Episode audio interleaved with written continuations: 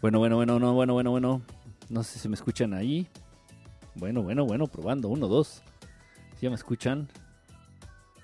Esta cochinada. Micro, micro, micro. Ya, ya, aquí ya está el micro. Este. mm, bueno, pues hola a todos. Buen día, buenas tardes, buenas noches a todos los que estén conectados. Gracias. Eh, un saludo. Espero que estén pasando una noche muy bonita.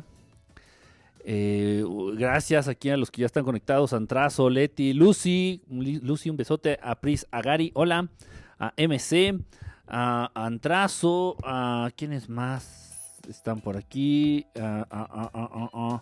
Creo que por ahí andaba este Ricardo, el Richard, alto, jugoso, bien portado y desmadroso. Así es de contradictorio, así es, así es él, así que no, no se sorprenda. ok, eh, ya se oye, buenas noches a todos, buenas noches. eh, ok. Eh, bueno, entonces hoy vamos a tener la segunda parte del programa de lunes, que hablamos de pactos satánicos, pactos satánicos con Satán. Eh, besos, besotes, me disculpo porque di un corazón por error. No, no tienes que dar uno, tienes que dar mil. Y no tienes que dar mil, tienes que dar diez mil. No, en serio, que algunos de ustedes me han dejado sorprendido la cantidad de corazoncitos que han dejado. También las personas que dejan los corazones con esteroides, estos este, super corazones, que cobran. O sea, son, corazones que cobran. Ya ahorita, ya el canal de verdad estelar en Periscope, en Periscope, este, acaba de entrar al programa de los supercorazones. Entonces, cada supercorazón, cada corazón con esteroides, con chocho, que ustedes manden, eh, se supone que se va a traducir en dinero en efectivo para, para, el, canal, o para mí en este caso. Vayan ustedes a saber. Eh, no he sacado la relación, no, no sé cuánto nos vayan a dar, no sé cuánto den. Cada mil supercorazones me van a dar un dólar. Una, no sé, no, no- tengo idea. Obviamente pues va a ser poco. Obviamente pues Periscope no le va a perder. Al igual que los ojetes de YouTube. Yo no tengo monetizado el canal de YouTube. Sin embargo sé por, por gente, por conocidos, por otros youtubers que conozco, eh, a los cuales pues yo les hablo pues que pagan una mierda, ¿no? Pagan una miseria y creo que por cada 1500 vistas en un video te dan un dólar. Por cada 1500 vistas en un video te dan un dólar. Este, y eso es a partir si tienes 100 mil suscriptores. O sea, es una cosa de verdad grosera, muy, muy grosera. En fin, o sea, X, a mí no me, no me interesa. Pero pues aquí en este. Pues aquí en Periscope, pues de todos modos hago los programas. Me gusta hacer los programas aquí en Periscope, estar interactuando con ustedes. Me van a dar un chicle motita. Ay, qué, qué fea. qué feos son, de verdad. ¿Por qué son así? Este. Ya ni me digas de YouTube. Ay, Prisa Gary, no me digas que tú también este, estás decepcionada de la vida por YouTube. Este, es una mugre, de verdad, o sea, es una, es una grosería, o sea, porque ellos se hacen millonarios, o sea, millonarios es poco, o sea, todos los de Google vayan y chinguen a su reputísima, este, y, y tracalera madre, de verdad, de verdad, porque, o sea, ellos hacen millones, millones, y a la gente o a los que contribuyen a, a los que los hacen millonarios, nada les avientan migajas, y eso mitades de migajas, es una mentada de madre, y luego tanto pinche comercial que ya hay en YouTube. No puedes entrar a ver un video de lo que sea. No puedes ver un video de matemáticas o un video de este de Shakira, un video de musical. No puedes ver un nada sin que aparezcan pinches comerciales.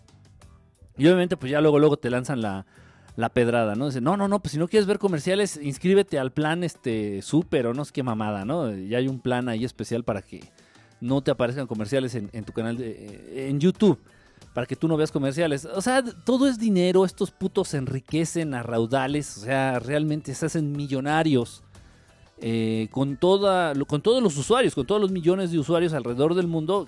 Ustedes, yo, todos, todos los que hacemos uso de estas porquerías del Google Searcher, del buscador de Google, de YouTube, de incluso de Facebook, de todas estas madres y la realmente, este, pues es, dan una mierda, ¿no? Regresan una porquería. Entonces, bueno, AdBlock soluciona todo. Total, traigo una ampolla en mi dedo de tantos corazones que di la otra noche. No lo dudo, no lo dudo, de verdad. Sí, muchas gracias de verdad a todos los que dan este. A ver, na, cuatro mil horas para que te paguen. Unta, esa sí no me la sabía. O sea, son, son unos requerimientos muy, muy. O sea, realmente no, no. Son difíciles.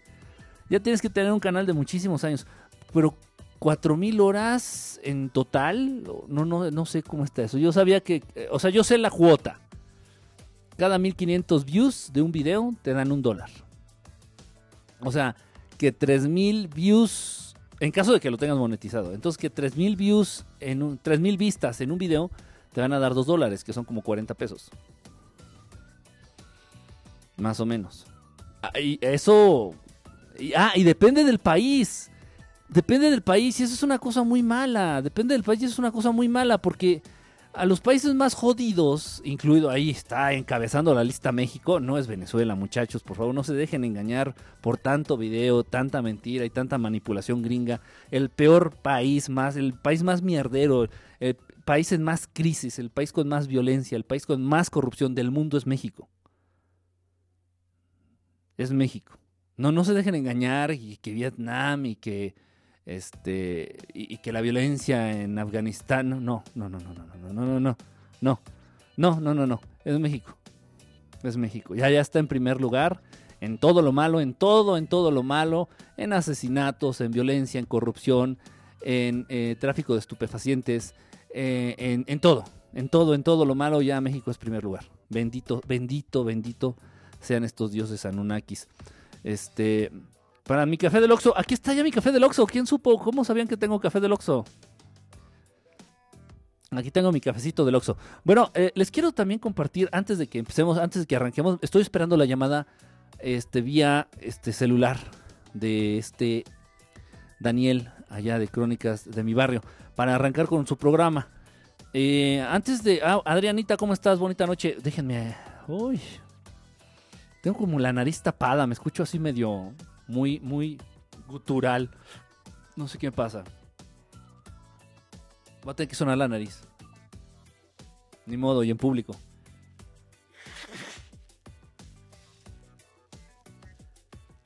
Es que hay, muchísimo frío, hay muchísima humedad. Este, y poco mucho, eso sí, sí jode este un tanto lo que son las vías respiratorias. Eh, ok, hola Adrianita, eh, Casper, ¿cómo andas Casper? Qué bonito leerte por aquí. Ya, gracias por ahí la persona que mandó ese corazón color caca, pero con esteroides. Muchísimas gracias. Ese corazoncito lleno de esteroides, lleno de testosterona sintética, de, eh, no sé, de Dianabol.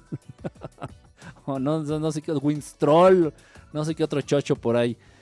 Gracias, gracias, verdad, a estos que están mandando sus corazoncitos, este eh, color caca. Eh, híjole, hubiera estado bonito, ¿no? Que fuera un color rosita, así más, más ad hoc con mi personalidad. Gracias, pero bueno. Ah, les iba a platicar, nos hablarás terminando el programa ese. Eh, de verdad, de verdad que si me queda energía, sí. últimamente sí he estado muy, muy ocupado, les, les soy honesto, he estado muy ocupado con este... bueno, este, esta semana tuvimos los dos programas con este Daniel y yo encantado, yo encantado. he tenido otros programas eh, bueno, he grabado, hemos grabado otros programas. Eh, he tenido ahí otras cositas que hacer, unos compromisos que he tenido que hacer este, respecto a escribir algunos artículos. O sea, se me ha juntado de verdad mucho el trabajo eh, este, respecto al proyecto de Verdad Estelar. Y bueno, pues también por ahí juntando algunos centavitos para pagar la renta o para pagar lo que se, se, presente, pues también he estado ahí, de verdad sí he estado muy, muy, muy este, atareado. Voy a cambiar la cámara a ver, espérenme, les voy a poner, oh, que la chinita. ya no quiero decir groserías. Ya no digo groserías, pues. Ahí estamos.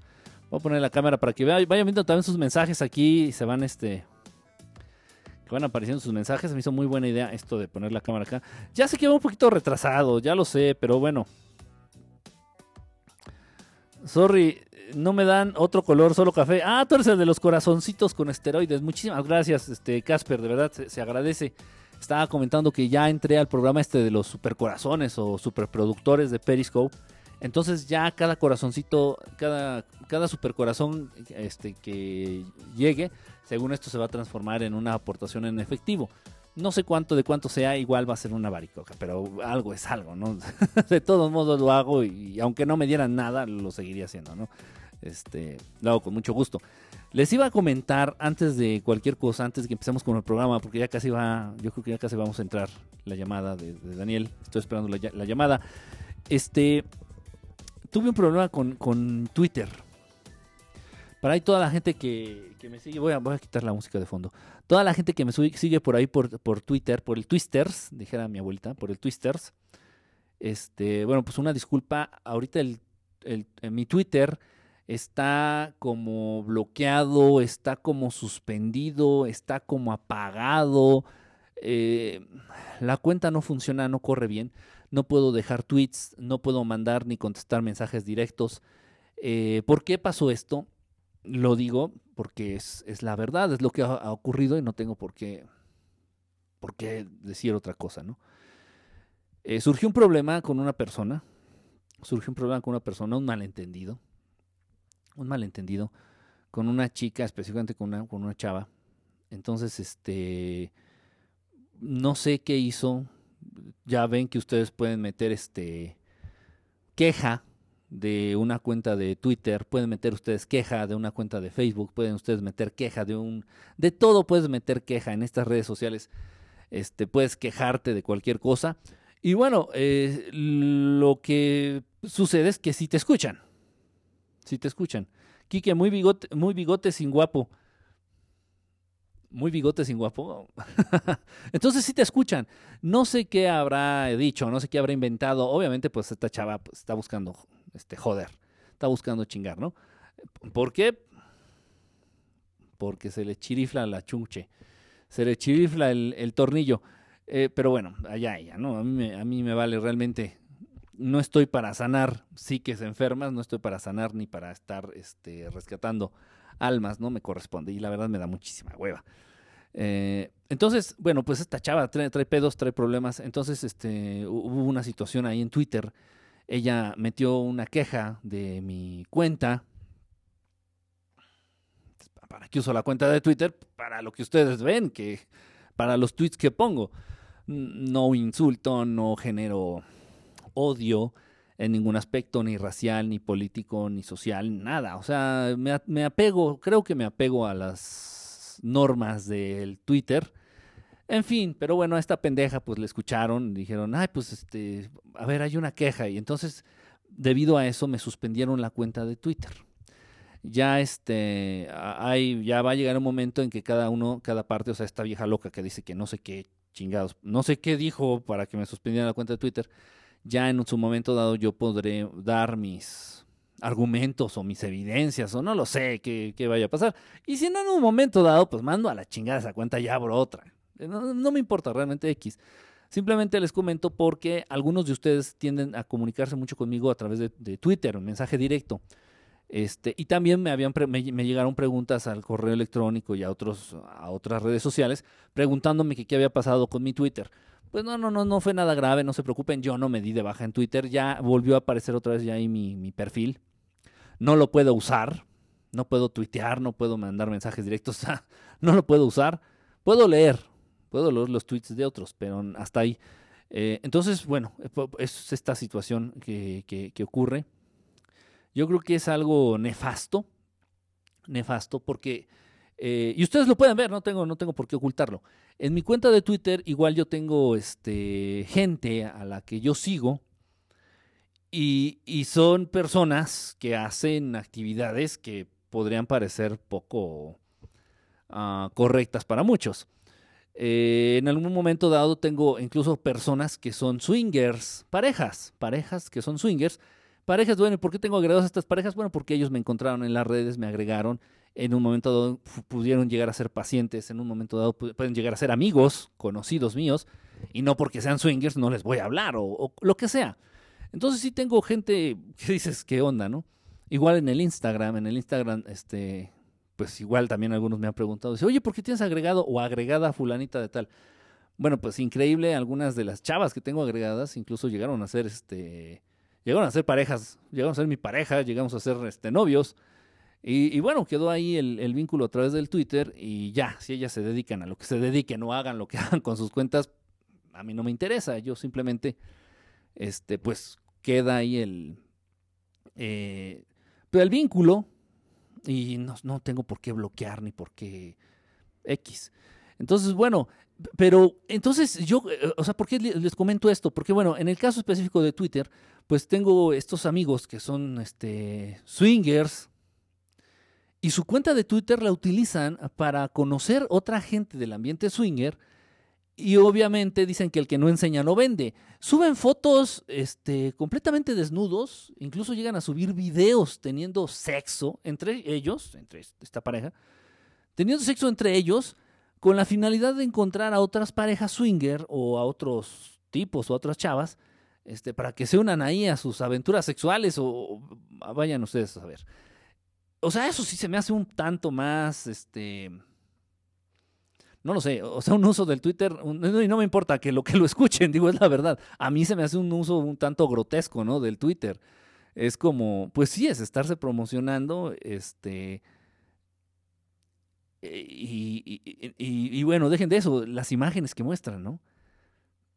Se salen por completo de, las, de los estándares y de las normas de, Twitter.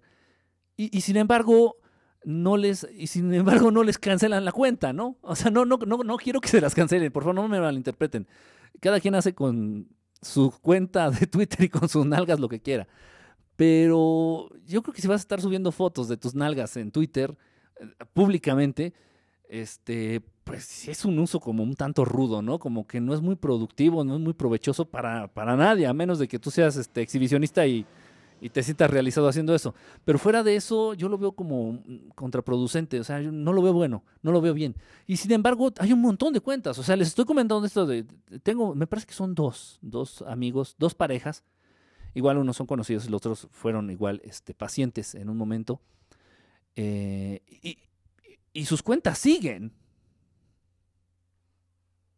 Hay gente incluso que se prostituye. Ellos no, no, ellos no, estoy hablando de prostitución. Eh, aquí no hay dinero. Este, los swingers no interviene el dinero. Hay gente que se prostituye. Y tengo una amiga, una amiga agregada ahí en mi cuenta de Twitter que lo hace. Se prostituye a través de Twitter. O sea, y porque sea prostituta no va a dejar de ser mi amiga y voy a dejar de, tener este contacto o dejar de hablarle. O sea, no, X, no me importa eso. Sin embargo, yo veo como que no está muy, desde mi perspectiva, desde un punto de vista muy, muy, muy este, subjetivo, yo veo que no es correcto. Y su cuenta sigue. Entonces se me hace como muy injustas las políticas estúpidas de, de Twitter. Ya estoy recibiendo la llamada de Daniel.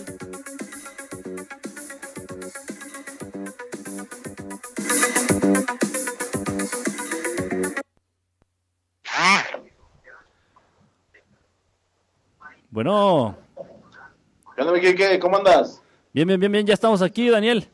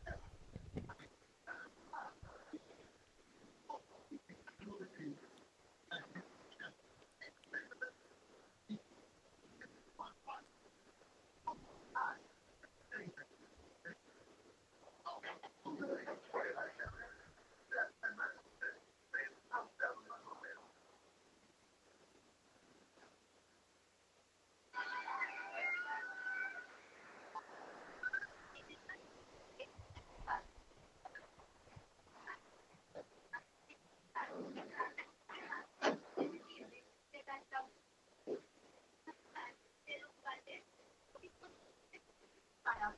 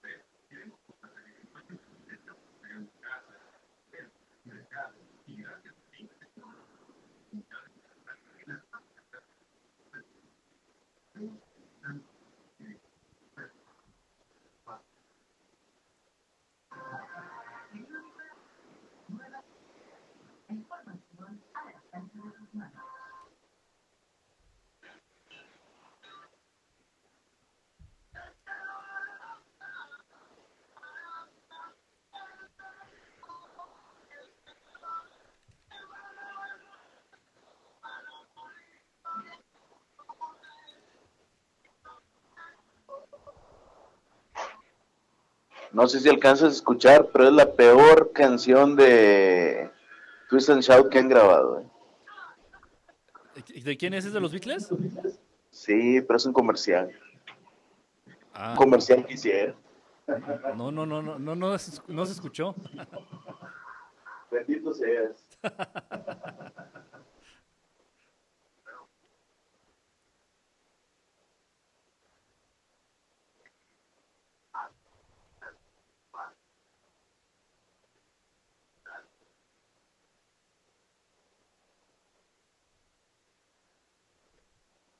Tres años han transcurrido y las crónicas que se cuentan en nuestros barrios han superado todas las barreras. Con un equipo de investigación profesional, cada leyenda ha sido analizada para comprobar su veracidad desde cada rincón del estado de Coahuila y sobre las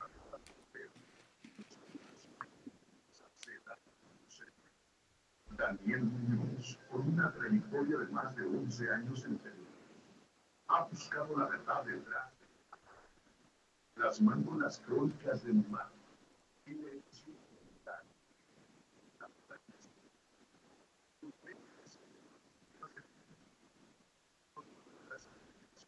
Han sido por.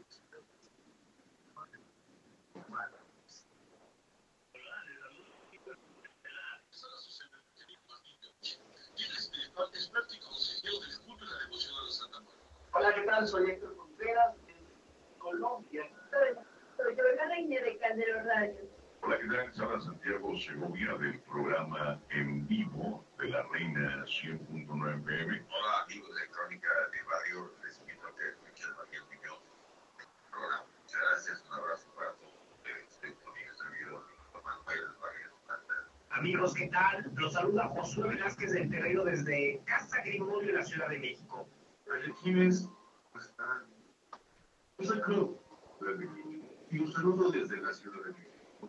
Un fuerte abrazo para Daniel Muñoz del programa Radio de su Saludos a la gente que escucha Crónicas de mi barrio. Yo soy Pepe Campa, voz de la hora nacional. Y quiero mandar un gran saludo a mi amigo.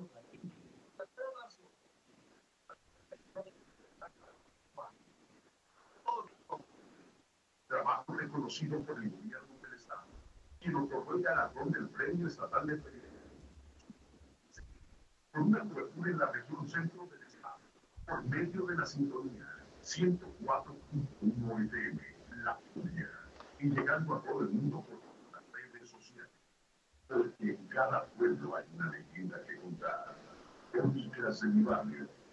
El temor en una expresión. Bienvenido.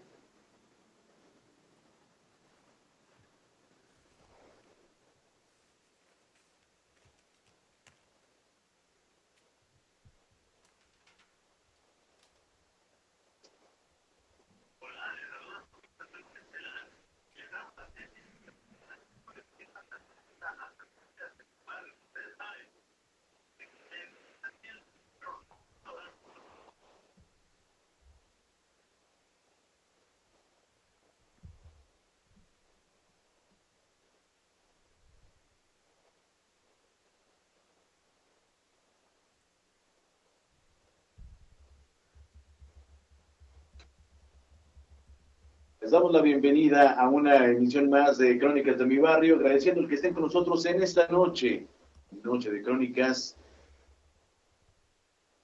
Línea en cabina el 633-2485 a todos los seguidores de las redes sociales por medio de Facebook Live en la página de Crónicas de mi barrio MX.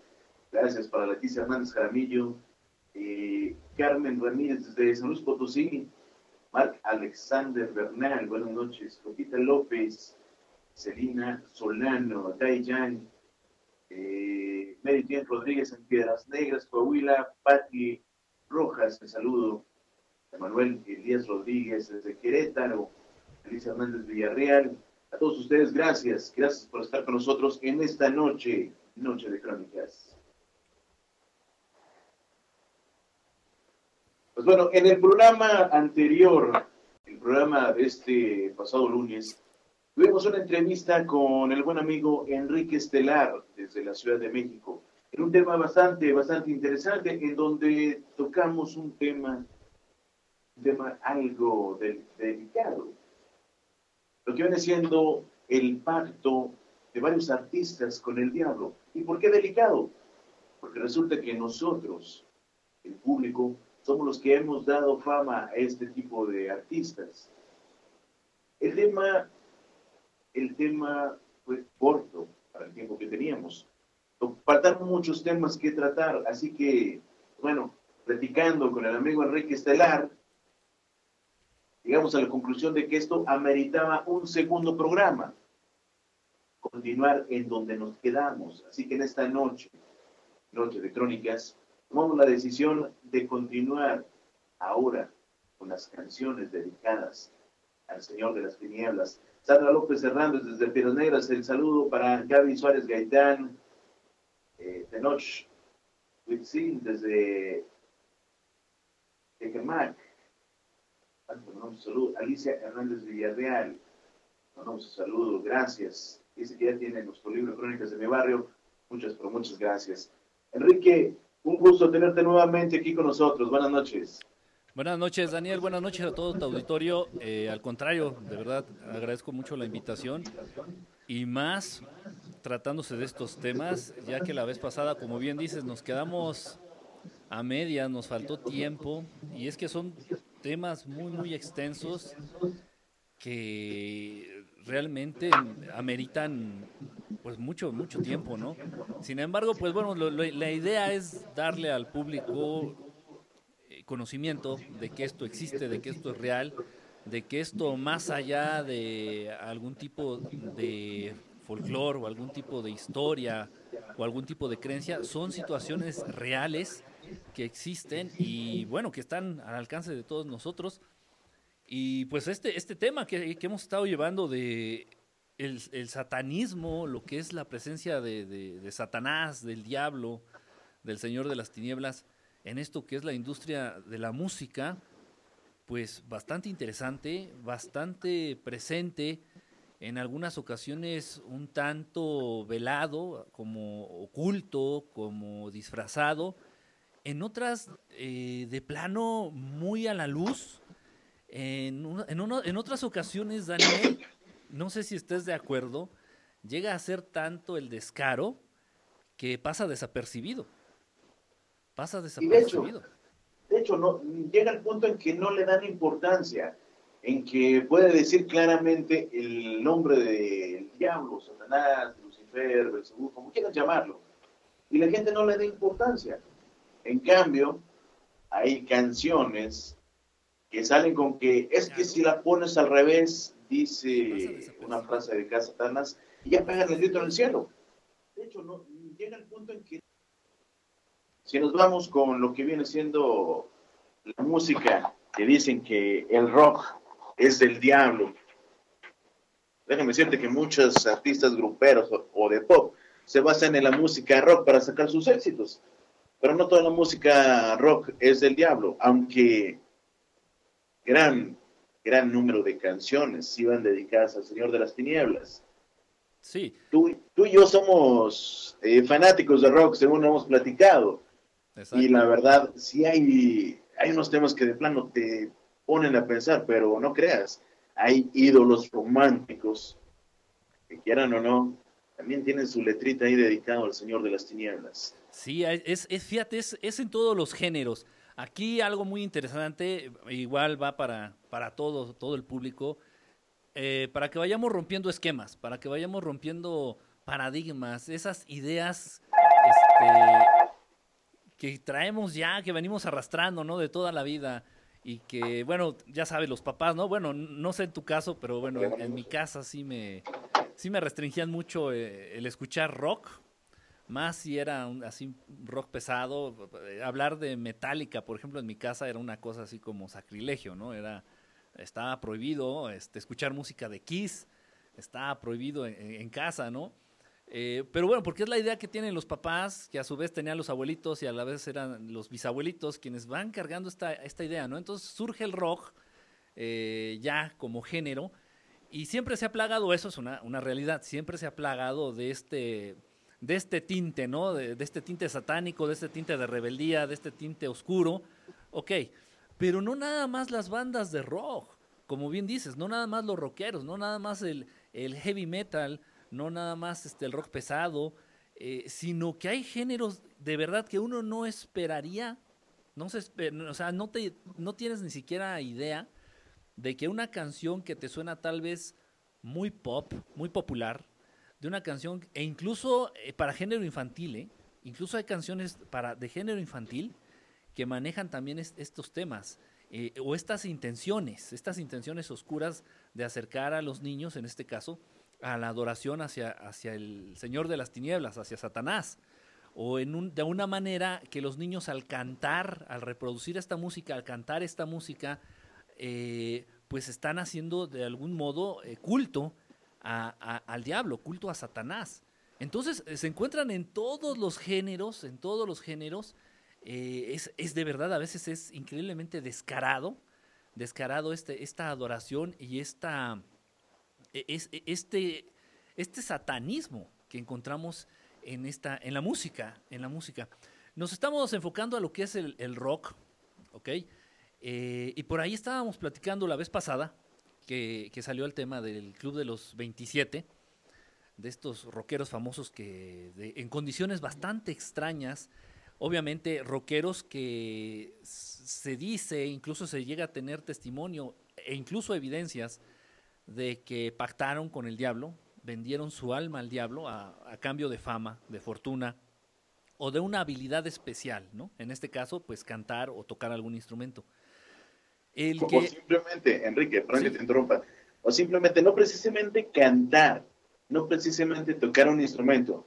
Tocamos el tema de un artista grupero que murió asesinado en Tamaulipas, que tenía una voz, bueno, mis respetos para los seguidores, pero no tenía una voz prodigiosa, pero era famoso. sí, A, a mí me sorprendía cómo tenía fama. E- Era, era, era algo increíble, sí, o sea, igual co- comparto mucho contigo eso, ¿eh? Yo la primera vez que lo escuché dije, pobre, este cuate, híjole, ¿no? Qué, qué pena.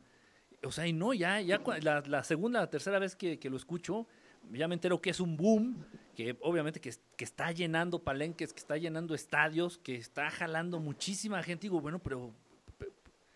Y, y- como bien dices, ¿no? La verdad, digo, con todo respeto, pero sí, no tenía la, la, la voz No estaba graciado. privilegiada, ¿no? Dices, bueno, no, no sabemos, pero es un hecho, Ahí, ¿no? ahí de plano no había vuelta de hoja.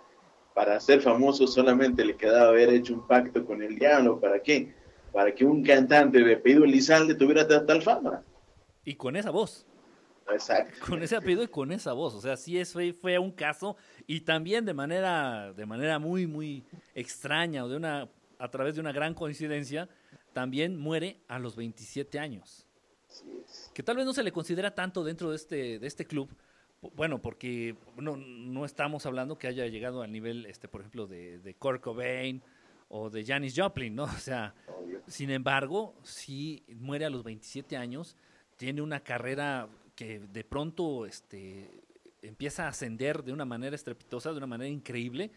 Eh, como bien dices, nada más lo podríamos haber entendido a través de un pacto con el diablo, este, este éxito que, llegó a tener, y bueno, lamentablemente pues le cobraron, le cobraron muy pronto la factura, ¿no? Así es. Pues bueno, Enrique, regresando al tema de la música, eh, había canciones, o hay canciones dedicadas al diablo, unas directamente, otras indirecta. Volviendo a lo que mencionamos el inicio de lo que viene siendo eh, los pactos con el diablo, las canciones famosas. Hablábamos de, de Robert Johnson, este personaje guitarrista prodigioso, Sí, en un cruce de caminos hizo un pacto con el diablo. La canción lo dice directamente, yo el blues del diablo. sí, exactamente. Eh, la canción más represen- que, representa mejor a, Robert Johnson es esta canción de, de, de yo, el, blues de, de, mí y el diablo. Me, eh, en Me and the Devil Blues se llama. Este, el blues eh, del diablo y mío. E- es- esta canción es la, el estandarte de Robert Johnson. Lo vuelve increíblemente famoso en esa época. Eh, todo el mundo conocía la canción. Realmente pocos eh, criticaron la canción, pocos criticaron el título, pocos criticaron la letra. Incluso estoy, este, me refiero a, la iglesia, ¿eh? Ni siquiera la iglesia se pronunció en contra de la música de Robert Johnson o de las letras o de los títulos. Entonces sí tuvo esta canción de Me and the Devil Blues. Eh, una cosa bien interesante, Daniel, que yo no había caído en cuenta y fíjate que a través de que estuve investigando estos días, eh, pude, pude ver. Ya nosotros sabemos a través de la Biblia de este número que se le asigna a la llamada bestia, entiéndase, el Señor de las Tinieblas, este, Satanás, eh, que precisamente es el 666. Eh, y dentro de todo este tema, dentro de todas estas, de las canciones que van dedicadas al diablo, eh, dentro de la vida de estos cantantes, dentro de, todo este ambiente, el número 6 es una constante. Hablando, de- ¿por qué lo, menciono? Porque hablando de eh, Robert Johnson, precisamente son seis de sus canciones. Él, él grabó en total eh, aproximadamente 29, 30 canciones, no más, ¿eh? No, no alcanzó a grabar más en estudio. Pero son seis de sus canciones que hablan precisamente del maligno, que hablan del diablo. Seis de sus canciones. Eh, tiene otra, no sé, yo creo que sí también la has de conocer, que se llama el Crossroad Blues, el blues del cruce de caminos. El cruce de caminos. Exacto. O sea, a propósito de esta historia, bueno, no es historia, más bien a propósito de esta anécdota de Robert Johnson, de que fue, lo platicamos el programa pasado, de que fue este cruce de caminos en donde él precisamente hace el pacto, el pacto con el diablo, y el diablo le entrega su guitarra, o sea, como que le truquea la guitarra, vamos a decirlo así, para que él nada más pase la mano sobre las cuerdas y pueda interpretar, este, pueda tocar el instrumento de una manera magistral, ¿no? Entonces hizo una canción al respecto. Hizo una canción al respecto. Hay una parte, eh, esta, esta canción fue, este, me parece que la sacó como en el 36, 37 más o menos. Hay una parte de esta, can- de esta canción, este, Daniel, si me permites, la, la- bueno, tra- la voy a leer traducida. eh, si me permites leerla. Dice Robert Johnson, fui a la encrucijada y caí de rodillas. Pedí al Señor, ten piedad, salva por favor al pobre Bob. Bob se refiere a él, ¿no? A Robert. Este, o sea, de una manera ya directa nos está platicando lo que ocurrió en esa noche, esa noche pasadita de la medianoche, eh, cuando él hizo el pacto, el pacto con el diablo, cuando él vendió su alma a cambio de, de fama, a cambio de fortuna, a cambio de esta, de esta habilidad con la guitarra, ¿no? Entonces, bueno, y, no, es, no es coincidencia que, repito, seis de sus canciones que él grabó precisamente mencionan al diablo, hablan del diablo o tienen que ver algo directamente con él. Seis de sus canciones. ¿Y por qué, por qué es esto?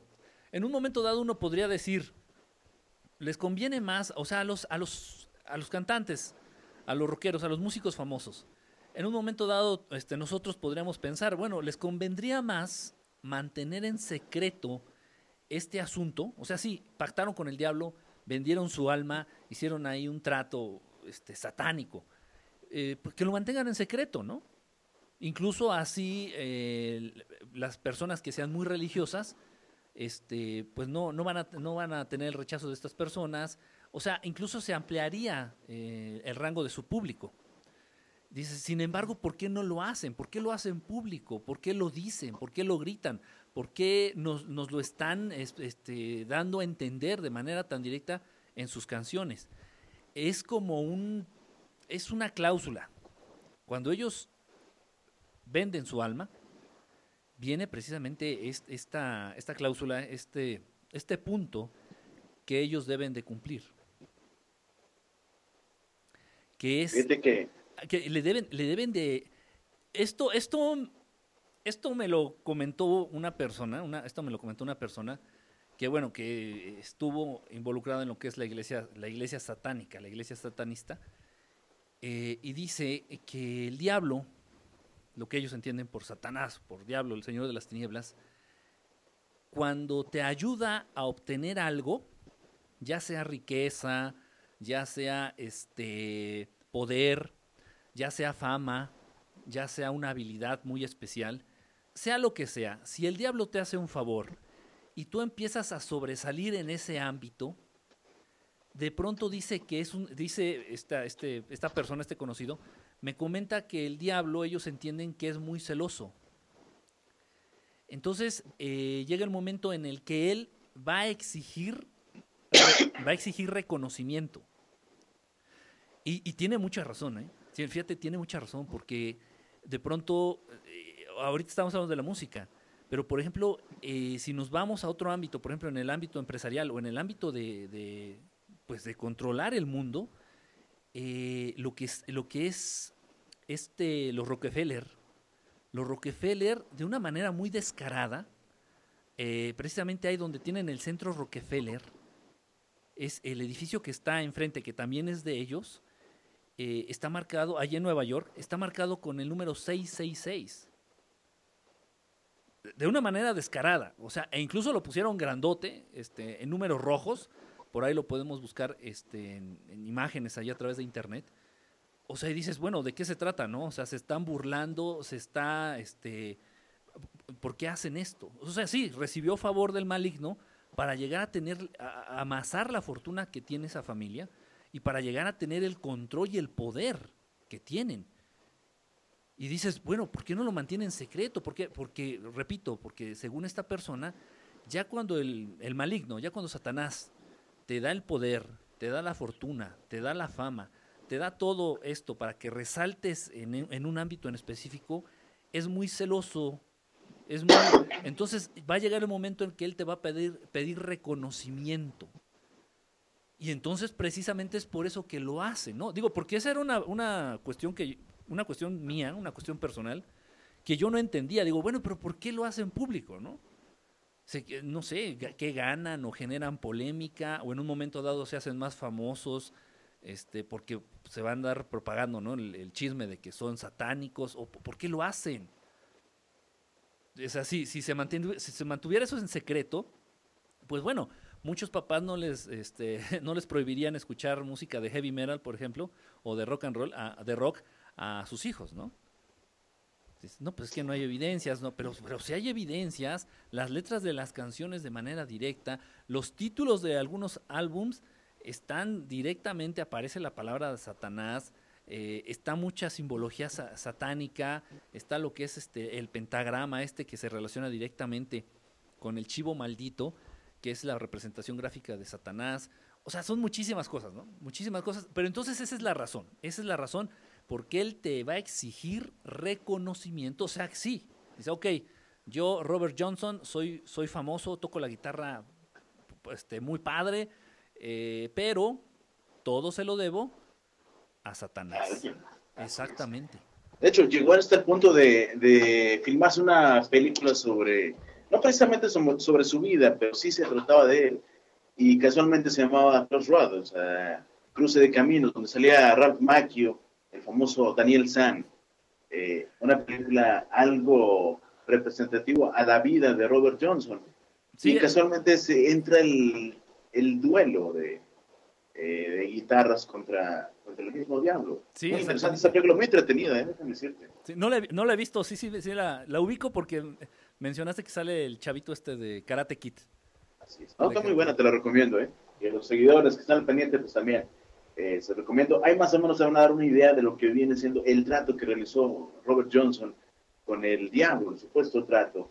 Eh, agradeciendo a las personas que están con nosotros, Clau Martínez, eh, Luis García, Jorge Vázquez allá en Monterrey, Ernesto Calderón desde Puebla, Omar Rubio en Cuernavaca, Morelos, Héctor Montemayor, Anita Lisbeth Rodríguez en Ciudad Acuña, Gaby Suárez Gaitán, More Serrano, Max López Macías en Aguascalientes, Esteban Ivón Ramón Gómez en Morelia, Paco Lara en Monterrey, Nuevo León, eh, González, Magdalena Cifuentes López, Daniel Vázquez, a todos ustedes, gracias, Clint Blanchet, Jesús González Rivera, eh, dice Blanchet, eso es verdad, casi todos los artistas practican el satanismo, no todos, no todos, pero sí tiene por ahí sus pactos eh, o sus eh, tratos con seres de otros mundos. Dicen que hasta la música cristiana eh, se tacha de ser muy pura, tiene ahí sus, eh, sus mensajes subliminales. Esquirla Rico, el saludo allá en Querétaro y Lupita Guerra. Vamos rápidamente a una pausa, seguimos con más de este interesante tema con Enrique Estelar desde la Ciudad de México, llevándole más, más de las crónicas en mi barrio y este tema, canciones dedicadas a Satanás.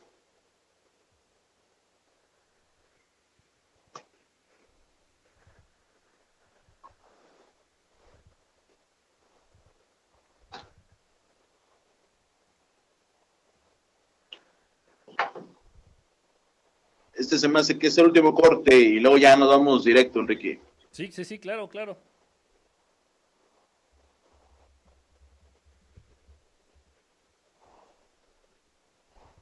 Oye, ¿a poco no has visto esa película de Cruce de Caminos? No, no la he visto, fíjate.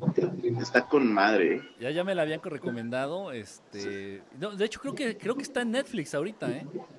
No sé si está en Netflix, yo la vi en... eh, hay una página, se llama cinecalidad.to. Ah, sí, sí, sí. Eh, ahí la encontré y sí, sí está con madre. Sí, ya es que, ya es que en Netflix la están, ro- están rolando, en unas ponen otras y, as- y así le hacen. Pero sí, este, tiene pocos, tiene hace unos meses que me recomendaron, me dicen, no, ¿sabes qué ve esta? Pero no le, no la capté, o sea, dije, pues, quién sabe de qué sea, ¿no? X, pero no, no sabía que era de, de, de Robert Johnson. Sí, de hecho, "Ah, sale, sale, güey". sale según de un, un colega de Robert Johnson, Que también hace, eh, hace un pacto con el diablo. Ah, y busca la manera de, de romper el pacto. Y este eh, Ralph Macchio es fanático de Robert Johnson y busca este, este cuate que toca la armónica, buscando la supuesta canción, eh, canción perdida de Robert Johnson. Ajá. Y total, lo, lo hacen que lo lleve hasta Mississippi, ahí el cruce de caminos, para, para retar al diablo, para poder liberar su alma. Y, de hecho, el duelo es con este Steve Vai. Fíjate, fíjate que ese, ese punto, ese, ese apartado, ese tema, está también bien interesante, ¿eh? De ya cuando se ven involucrados, ya cuando firmaron, ya cuando están eh, metidos hasta las patitas en el, en el pacto, lo que llegan a hacer, lo que son capaces de hacer por, sal- por salirse, por liberarse.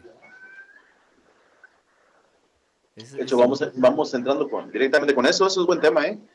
Sí, también, sí, sí, sí. es- ¿De qué manera pueden...? Bueno, si hay, realmente existe la forma de, de salirse. Ese es el punto, ese es el punto, que aparentemente no ¿no? hay, no, no hay, Ay, aparentemente no hay, este, lo que se dice, no, no, no, no, no hay manera de comprobarlo, lo que se dice es que pues, pueden agarrar a- sí, o sea, te doy gato por liebre, pues. ¿Se das de Sí, simplemente pasar, el- pasar la, la estafeta a otro. Sí. Y, eh, por ahí, en el caso, por ejemplo, de esta chava de la, se me fue el nombre, de esta chava allá del norte que cantaba este, ah, se me fue. Gloria Trevi. No, la que asesinó su representanta. Ah, Celina. Esa, exactamente. Por ahí se habla de que fue quien había hecho el pacto había sido la, la chava esta que la mató.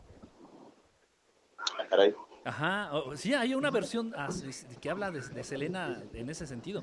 Entonces esta chava la, era su representante, creo, ¿no? Una cosa No, era, era la presidenta del club de fans. Tenía, ajá, tenía que ver algo con ella, no sé qué era, pero bueno, se dice que ella había, era, había sido parte de los que hicieron este, este pacto, por eso no la podía mandar al carajo, por eso no, la podía, no se la podía sacudir de encima. Y entonces eh, ella al- también al tener miedo de que se fuera a cobrar el pacto, el diablo, con, e- la vida de ella, mejor se adelanta y, le ofrece a, Selena este, a cambio, ¿no? Eso también es muy, este, al parecer, ¿eh? No, no, sé, eso no lo tengo claro, pero al parecer es la única manera que tienen así como para saltarse las consecuencias del pacto. No, pero pues, al final de cuentas está la muerte inmiscuida. Sí, o sea, se lleva uno o se lleva al otro, pero Sí, pues, se cobra, de que se cobra, se cobra. nada es gratis en este mundo. hombre, sí. No, yo por eso De hecho, lo que no sé es, por ejemplo, sí conoces el caso de Josué, ¿no? Josué Velázquez, Ajá.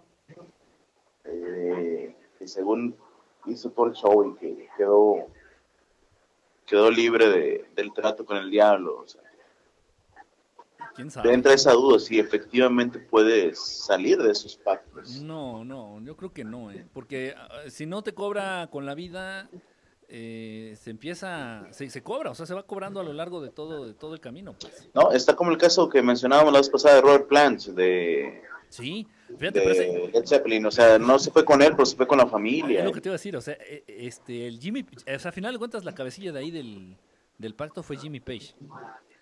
Y, pero ese, para ese güey la libró, ¿eh? Ese güey la libró a la fecha, ¿eh? Está anda todavía. A la fecha sigue y lo dice abiertamente, dice, sí, soy practicante de magia negra, este, soy súper fan de Alistair Crowley, este, y sí, no tengo ningún problema en decirlo, en aceptarlo.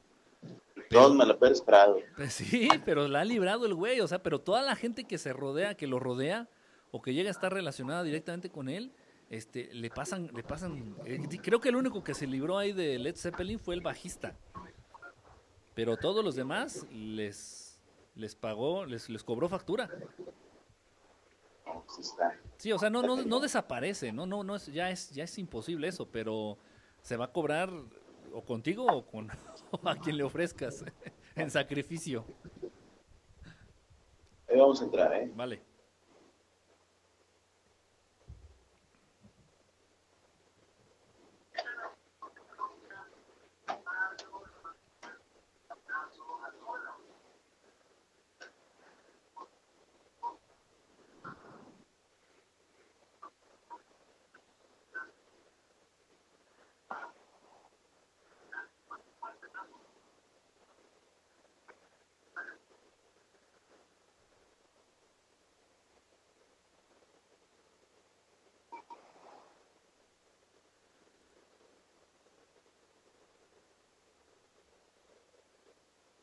Seguimos con más de Crónicas de mi barrio, línea en cabina el 633-2485.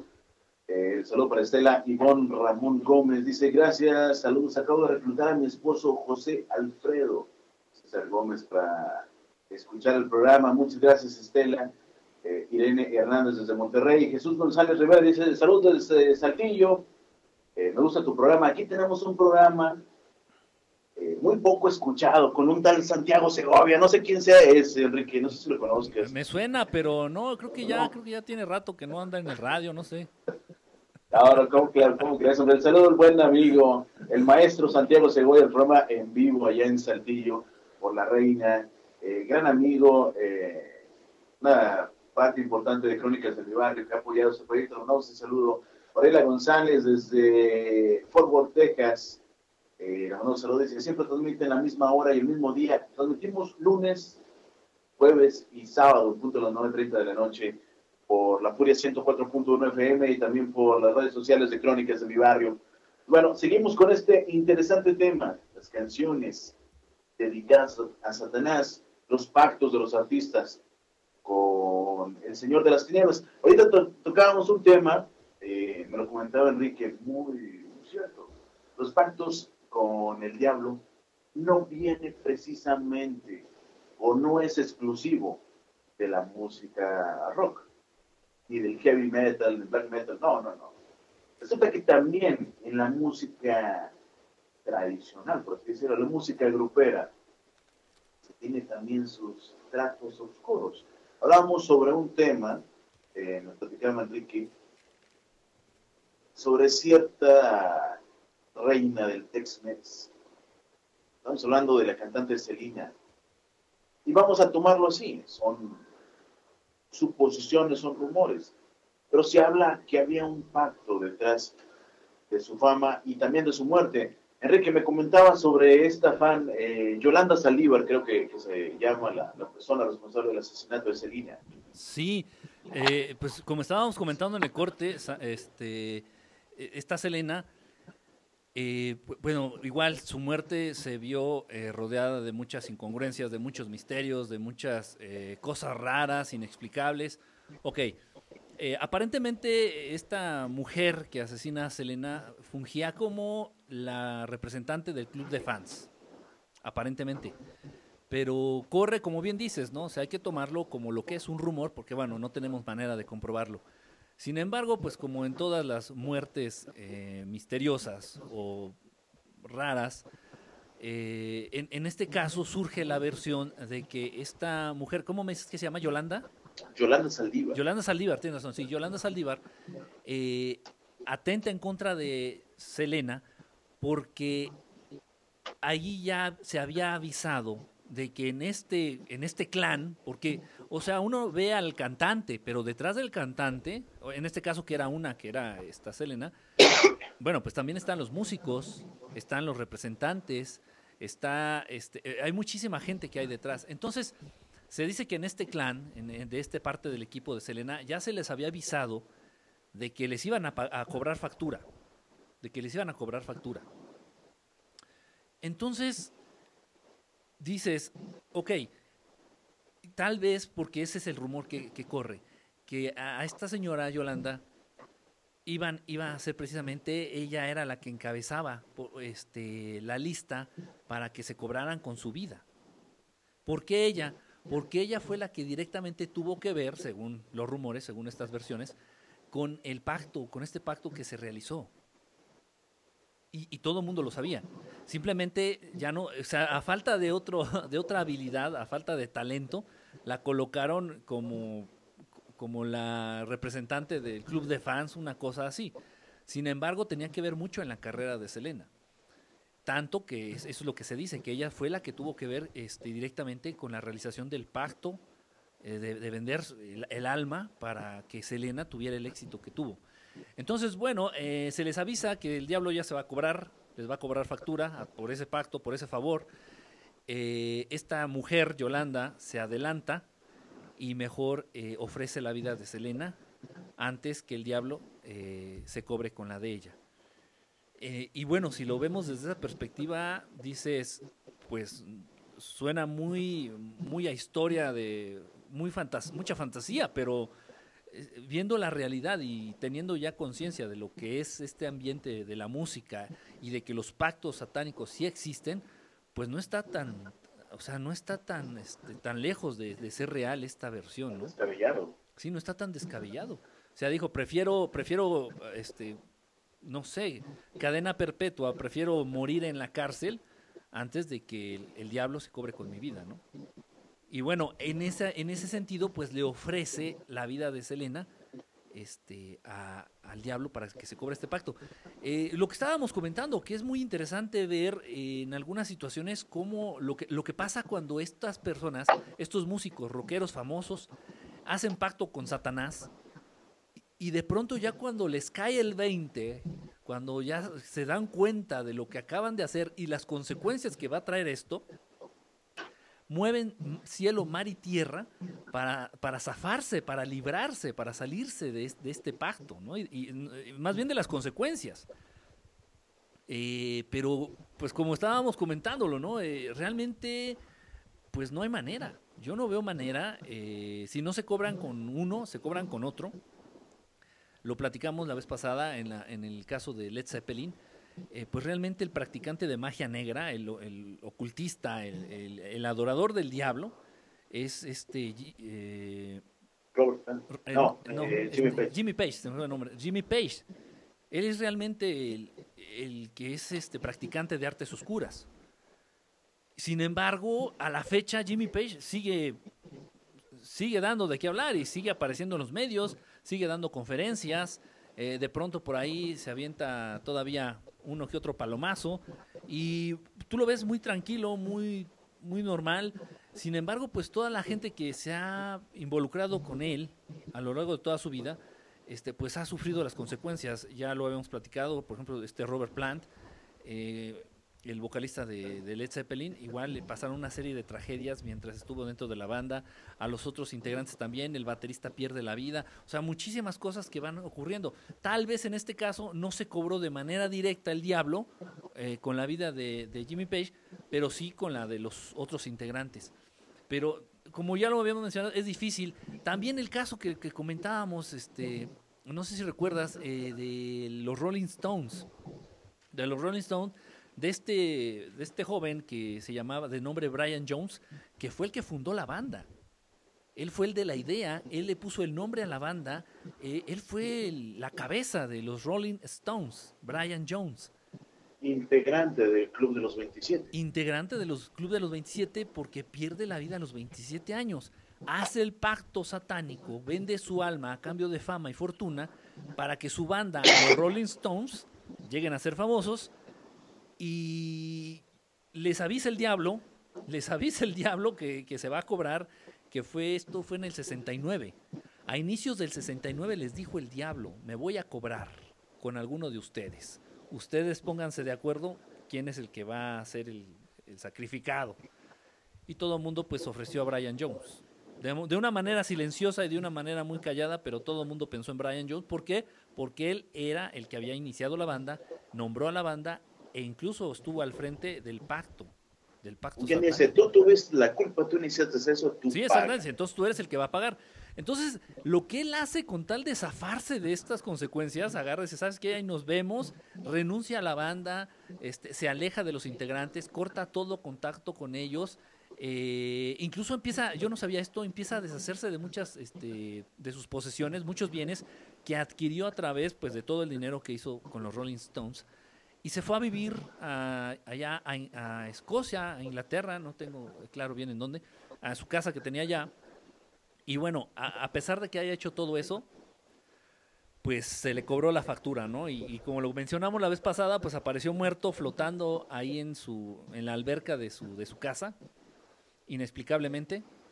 Este, pues grave, ¿no? O sea, a los 27 años, a los 27 años. O sea, entonces, como lo mencionamos, como estábamos platicándolo, es difícil, difícil que se libren de este, de este pacto. ¿eh? Muy, muy, muy difícil. No, no, no veo yo este, que haya manera, a menos, repito, de que ofrezcan a alguien más en sacrificio Oye, no, y así y se la lleven. estamos hablando, estamos hablando de una banda también que eh, directamente no necesitó ni siquiera eh, una- un mensaje subliminal. Directamente sacó su rola Simpatía por el Diablo. Allá Exacto. por el 68, creo. 68 exactamente, Simpatía por el Diablo, este, Sympathy for the Devil, la canción de los Rolling Stones, eh, un, un, en realidad un, un rolón, una canción muy, muy, muy buena, muy ingeniosa, no sé, podría considerarla yo como un tipo de, de rock, eh, una mezcla de rock con samba tal vez, con un ritmo acá medio caribeño, una cosa muy, muy, muy bien hecha, la verdad no- a veces sí llego a pensar que sí hace falta algo más que talento y creatividad para componer algo así. ¿eh? En fin, sí sacan esa canción de Simpatía por el Diablo, que de manera también muy extraña, este, eh, dura, tiene una duración de 6 minutos, 6 minutos con 17, 18 segundos por ahí.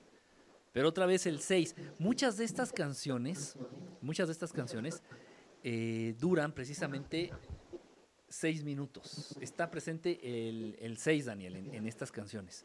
Este es el caso de Simpatía este, por el Diablo, de los Rolling Stones. Eh, también eh, en los de los Rolling Stones hay un, un- otro aspecto. Sacan un disco que se llama ah, Their Satanic Majesties, como sus eh, majestades satánicas. Sus majestades satánicas, ese es un disco que sacaron, este, me parece que fue en el 67, si, si no mal recuerdo.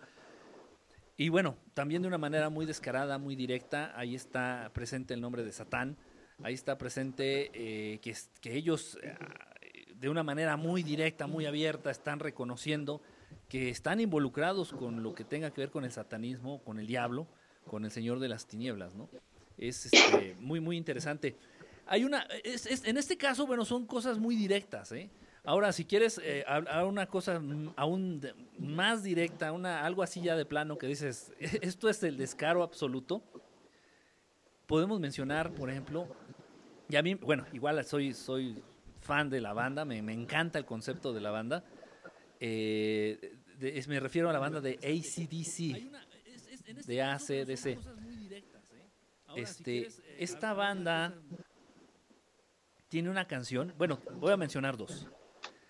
La primera, eh, que se llama Camino al Infierno, Highway to Hell. Esta la sacaron en el 79. Un Así es- éxito. Ajá, así es el nombre de la canción. Eh, como bien dices, es yo creo que de las canciones más sonadas, más tocadas de ACDC. Mucha gente conoce a ACDC este, por esta canción, Highway to Hell, Camino al, al Infierno. Y bueno, hay una parte que, que saqué de la canción, de la, de la letra de la canción, si me permites que, que la lea. Este, y bueno, es una cosa descarada. Dice, Satán, Satán, por favor, paga mi inscripción o paga mi deuda. Eh, tocando en una banda de rock, oye mamá, mírame, voy hacia la tierra prometida. Eh, sin ningún problema habla, eh, dice el nombre de, Satanás, de Satanás le pide de favor que pague, que pague este, su, su deuda, que, que le ayude pues en este caso. Eh, ¿De qué manera? Pues tocando en una banda de rock y, con esta manera de decir que sí funcionó, de decir, oye mamá, fíjate, sí funcionó y estoy camino hacia lo que yo quería, ¿no? Hacia la tierra prometida. Esa es una canción nada más. Tiene muchas, ¿eh? ACDC tiene muchas. Tiene otra también muy así de plano, también de un modo súper descarado, que sacó en el, en el 80, 1980, que se llama Hell Bells, eh, Campanas del Infierno. Campanas del Infierno, Hell Bells. Esta, esta hecho, canción ahí apareció. tenemos, Ajá. tenemos ahí. Para los que no conocen la, la- esta letra de ACDC, bueno, la pura intro se van a dar cuenta.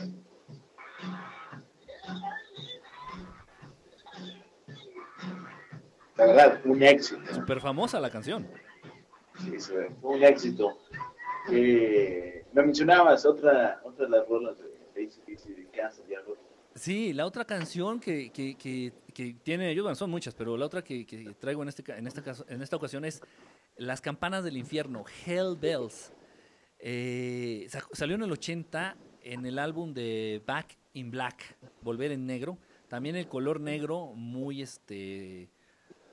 Lo, lo utilizan mucho en todo este ámbito, en canciones, en álbums, en portadas de discos, en su vestimenta, en muchas cosas. Por ahí también los Rolling Stones, la canción de Painting Black, también. Bueno, esta canción de Hell Bells dice, un- una estrofa dice, tengo mi campana, te llevaré al infierno, te atraparé, Satán te tendrá. Así de manera directa, ¿eh? de manera directa. Pero es música muy pegajosa para la gente que disfrutamos del rock, este, tirándole un poquito de rock pesado. Es música muy bien hecha. Es realmente la letra. eh, Bueno, en México, pues bueno, muchos tal vez no, no entendamos la letra porque pues, no, no hablamos inglés, no tenemos ni idea del inglés. Sin embargo, nada más con el, con el ritmo de la canción, con los solos, eh, la canción, las canciones son muy bien hechas, o sea, son muy pegajosas, como decimos, ¿no? Y realmente la letra pasa como a segundo plano, no le ponemos mucha atención, ahí estamos tarareando sin saber lo que estamos diciendo. Y, y bueno, de una manera muy directa mencionan a Satanás, dicen que te va a llevar, este, dicen este, que le deben lo que son, eh, y, pero no le ponemos atención, realmente la, la música mata a la letra. Y es la, también muchas veces es la intención, ¿eh? para que pase desapercibida el mensaje. De hecho, nos menciona Apocalíptica Mara, dice, las letras más oscuras son de black metal. No creas, no creas, hay canciones hasta del mismo Juan Gabriel que van dedicadas a Satanás. Sí, sí, hay, hay, unas cosas que ahorita vamos a tocar unos, unos ejemplos que realmente yo creo que el auditorio va a decir, no es posible, no, no, no lo creo, no es posible. Ah, ah, bueno, hay una, hay una manera de, de realizar esto, este, Daniel, eh, que es de manera directa. Así como lo hizo ACDC, así con estas canciones de manera directa lo, plasma, lo muestra. Los Rolling Stones igual, simpatía por el diablo. ¿Y qué? ¿No? Esta es nuestra canción, sí, tenemos simpatía por el diablo. En esta canción Mick Jagger habla, la, la canta en primera persona como si él mismo fuera el diablo. Como si él mismo fuera el diablo. Entonces, así lo, lo plasman de una manera directa, de una manera descarada, así sin ningún problema.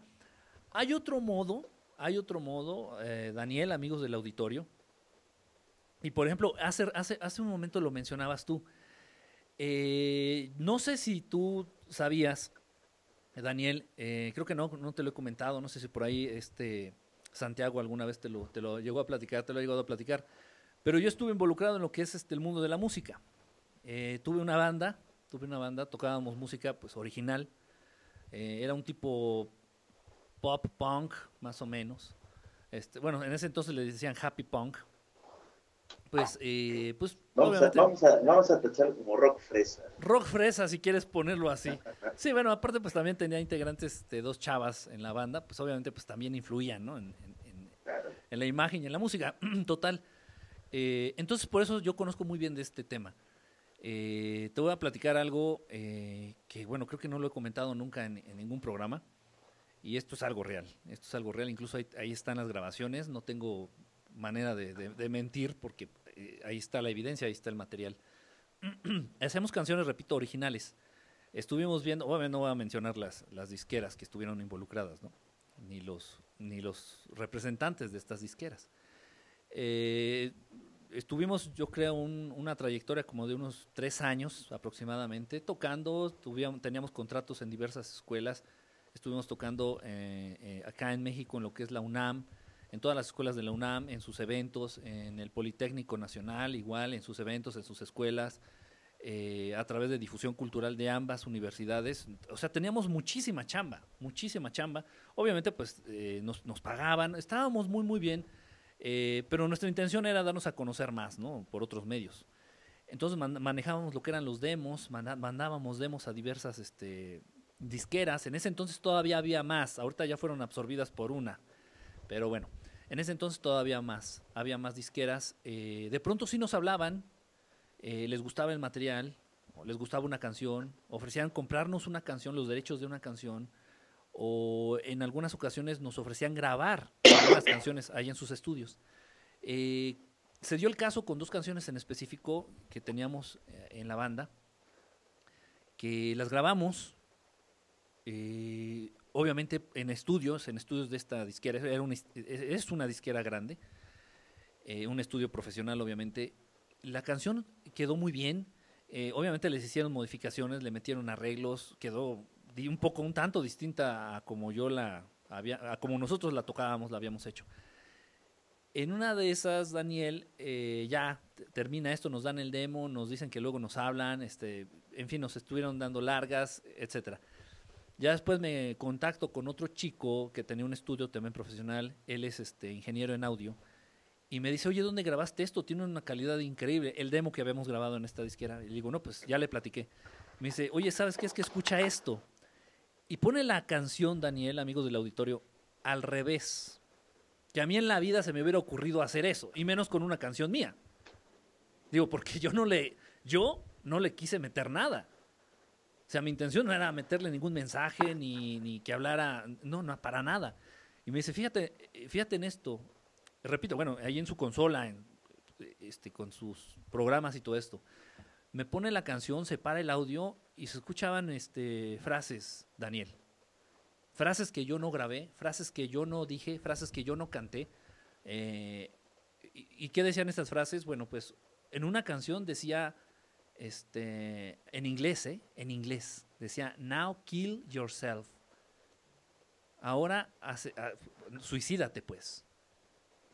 Tal cual, así decía. Y clarito, Daniel, clarito. No, no tenías que poner mucha atención. Decía, now kill yourself. Ahora, suicídate. Digo, en la, torre, ¿no? Yo no, yo no, yo no puse eso, yo no grabé eso. O sea, ¿cómo está eso ahí? Y en otra canción, este, sí, así de manera igual directa, sí decía el nombre de Satán.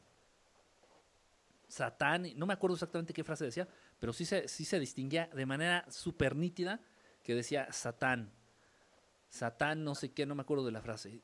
O sea, dices, o sea, ¿de qué se trata? O sea, aquí no estoy yo, no estoy liberando de culpa a los cantantes, y más si ellos son súper famosos, y más si, yo creo que sí tienen noción de esto. Pero si en una banda que le ofrecen grabar un demo y, y bueno, están llevando a cabo esto, hay algo detrás muy, muy grande, detrás de las, de las disqueras, detrás de los que están allá arriba en, dentro de esta industria, que, lo manejan así y que, bueno, tal vez, eh, digo, no, no creo que todos, pero yo creo que sí algunos cantantes no tienen ni idea de lo que les están haciendo a, esta, a, su, a su música. Entonces esto sí es una realidad, ¿eh?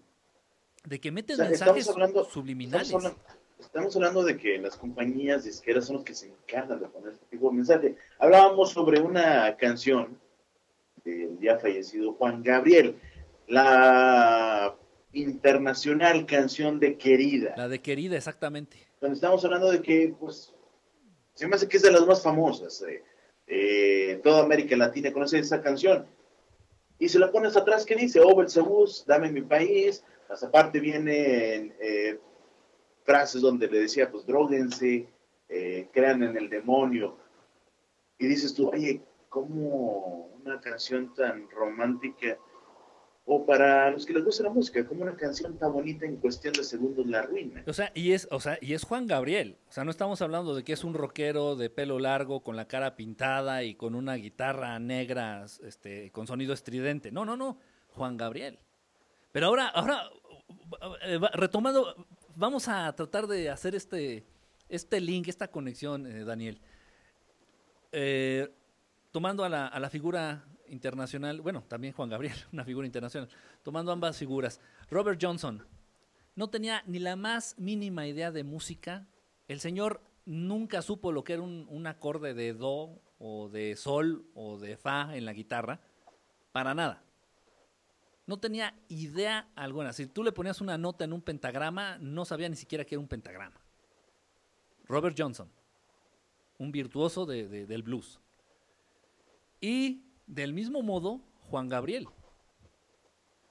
¿Cómo es posible que alguien, en este caso alguien es, que no tiene ni la menor idea? Bueno, o sea, ya no estamos hablando de que no fueron una escuela de música, simplemente no fueron ni siquiera ningún tipo de escuela. No tuvieron ningún tipo de instrucción, ni académica, ni musical, ni, ni técnica, nada, nada, nada, nada, nada, nada, de la nada. Y digo, Juan Gabriel, digo, hay que checar su biografía. Digo, por ahí están también sus películas y mu- dicen mucho, de verdad, las, las películas de Juan Gabriel. Entonces, no, no, no pasó, no pisaron ningún tipo de escuela, ningún tipo, mucho menos escuela de música.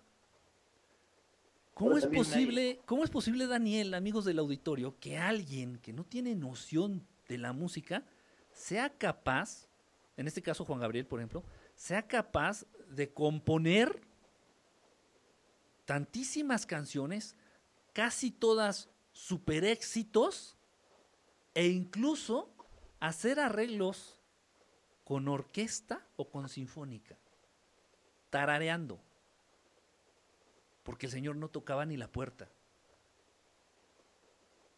Que alguien me explique. Dices, bueno, es un virtuoso. Ah, ok, pero de todos modos hace falta algo más. Hace falta algo más. Entonces, ahí está, este, simplemente son eh, cuestiones eh, que, podemos aterrizar, co- cosas que podemos comprobar. Y bueno, como, co- como estábamos hablando ahorita de la canción de Querida, eh, si la escuchas normal, así pones tú la canción, por ahí hay una parte que, que dice, ¿no? Que reitera, decide, ven, este, más compasión de mí tú ten. Se dice precisamente que esa parte se le está cantando a Satanás. Le está, es como un tipo de invocación. Le está hablando, le está diciendo que venga, que se presente, que le tenga piedad, que venga, por favor. Cosas, este, inexplicables que bueno, como todo, eh, como todos estos casos, ¿no? Que, que son los que nos, nos gustan todos estos temas, llenos de misterio y, y de cosas inexplicables, ¿no? Y repito, y no, hay- no es un rockero, es Juan Gabriel.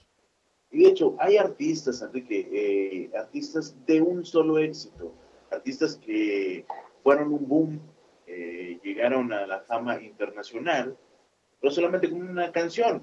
Eh, se generó mucho, una polémica con el- la famosa canción de Acerejé, Sí, las Ketchup.